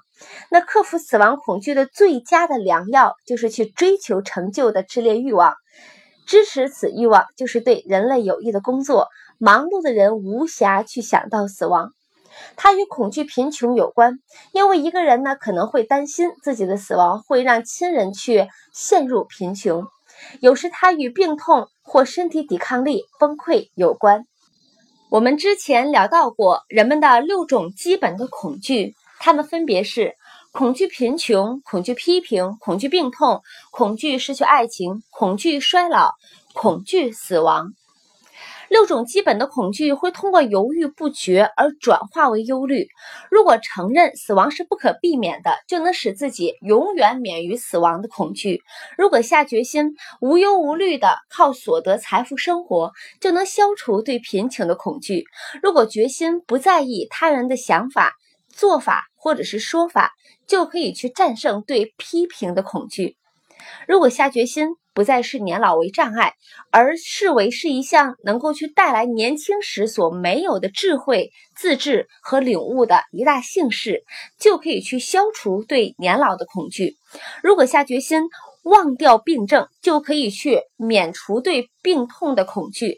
如果下决心在必要时过没有爱的生活，就可以去控制对失去爱的恐惧。只要下决心去认识生活中其实没有一样东西值得付出忧虑的代价，就能去消除忧虑的习惯。有了这种决心，就能够去产生内心的镇定和平静，带来幸福的平和心态。心中充满恐惧的人，不仅会毁了自我表现的机会，还会将这些破坏性的震波来去传给接触他的人，同时也会毁了他们的机会。主人缺乏勇气时，就连他的狗或者是马都能够感觉到，狗或马也能够去接收到主人传达出来的恐惧震波，而且会表现出同样的情绪。智力水平较低的动物也有接收恐惧震波的能力。破坏性思考的坏处，恐惧的震波呢，会从一个人来去传到给另外一个人，传播的速度就像人的声音从广播站来去传到收音机的接收装置一样。口头表达消极或者是破坏性思想的人，几乎可以肯定会得到那些破坏性言语的反作用。单纯的破坏性的意念冲动，如果没有经过言语的表达，也会以一种。方式来去产生反作用。首先，而且或许也是应该最记住的一点是，释放出破坏性意念的人一定会因创造型想象力的破坏而去遭受到损失。其次，心中出现破坏性情绪会导致憎恨别人，并将他们视为敌手。喜欢或者是释放消极思想的第三个伤害的来源是，这些意念冲动不只是对他人有害，也会去蕴藏在自己的潜意识中，并在潜意识中成为人格的一部分。假设你的生活目标就是要去获得成功，要成功就必须要有平和的心态，获得生活的物质的需要，最重要的就是要去得到幸福。成功的所有的这些迹象始于意念冲动的形式。你可以控制自己的意志，有权在其中去注入自己选择的任何的意念的冲动。你有这种特权，也有责任以建设性的方式来去使用它。你有能力来控制自己的意志，也一定能够去掌握自己的命运。你可以影响、指引，并最终去控制自己的环境，创造自己想要的人生。你也可能去忽视了这种特权的使用，因此将自己去置身于广阔的情况海洋，而自身就像是海浪中的小木屑，去随波漂流。那如何去防御消极的影响呢？要对抗消极影响力，无论这种影响是自己造成的，还是周围消极情绪者的行为导致的，要知道自己有意志力，并经常的使用它，直到在你的心中筑起一道对抗消极影响力的免疫围墙。要知道，你和其他人一样，在天性上都是懒惰、冷漠、易于接受与自己弱点一致的暗示。要知道，人在天性上容易受到六种恐惧的影响，并形成想要对抗这些恐惧的习惯。也要知道，消极影响力经常会去通过潜意识对人起作用，因此很难去察觉，还会使人紧闭心门，以对抗所有的以任何方式打击或挫伤你的人。清理你的药箱，丢掉药瓶子，别再考虑感冒、头痛。不是和想象中的疾病，刻意与能影响你、让你为自己思考和行动的人为伴。别期待麻烦困难，因为他们常常不会让你失望。无疑，人类最普遍的弱点是习惯于敞开心灵去接受他人的消极影响。这项弱点呢，非常的危险，因为大部分的人感受不到自己受到的伤害，而许多体会到它的人则忽略或拒绝纠正这个问题，直到他。它最终却成为日常习惯中不可控制的一部分。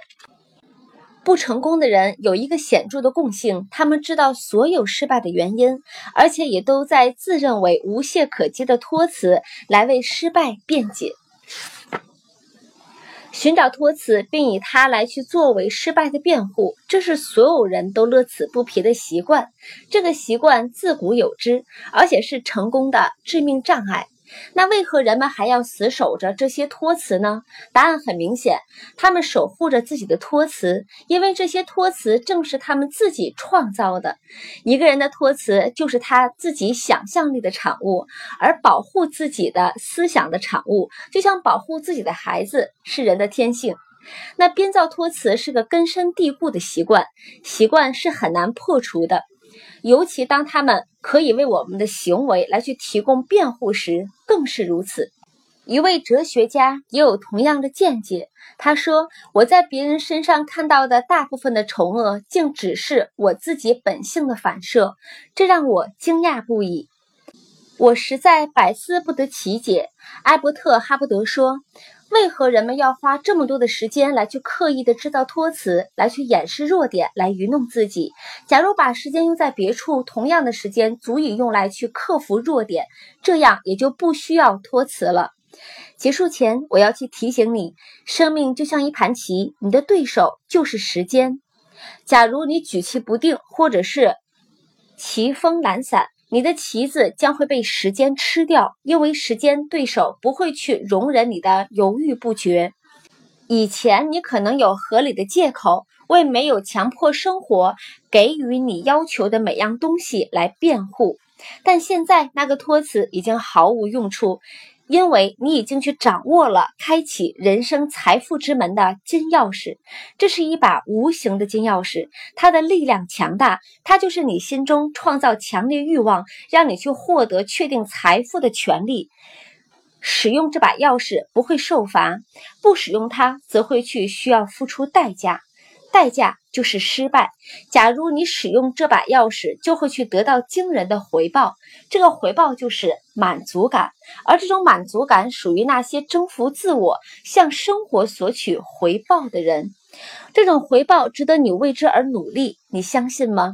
不朽的爱默生曾说：“假如有缘，我们就会去相遇。”最后，让我去借用他的思想说：“假如有缘，通过本书，我们已经相遇。”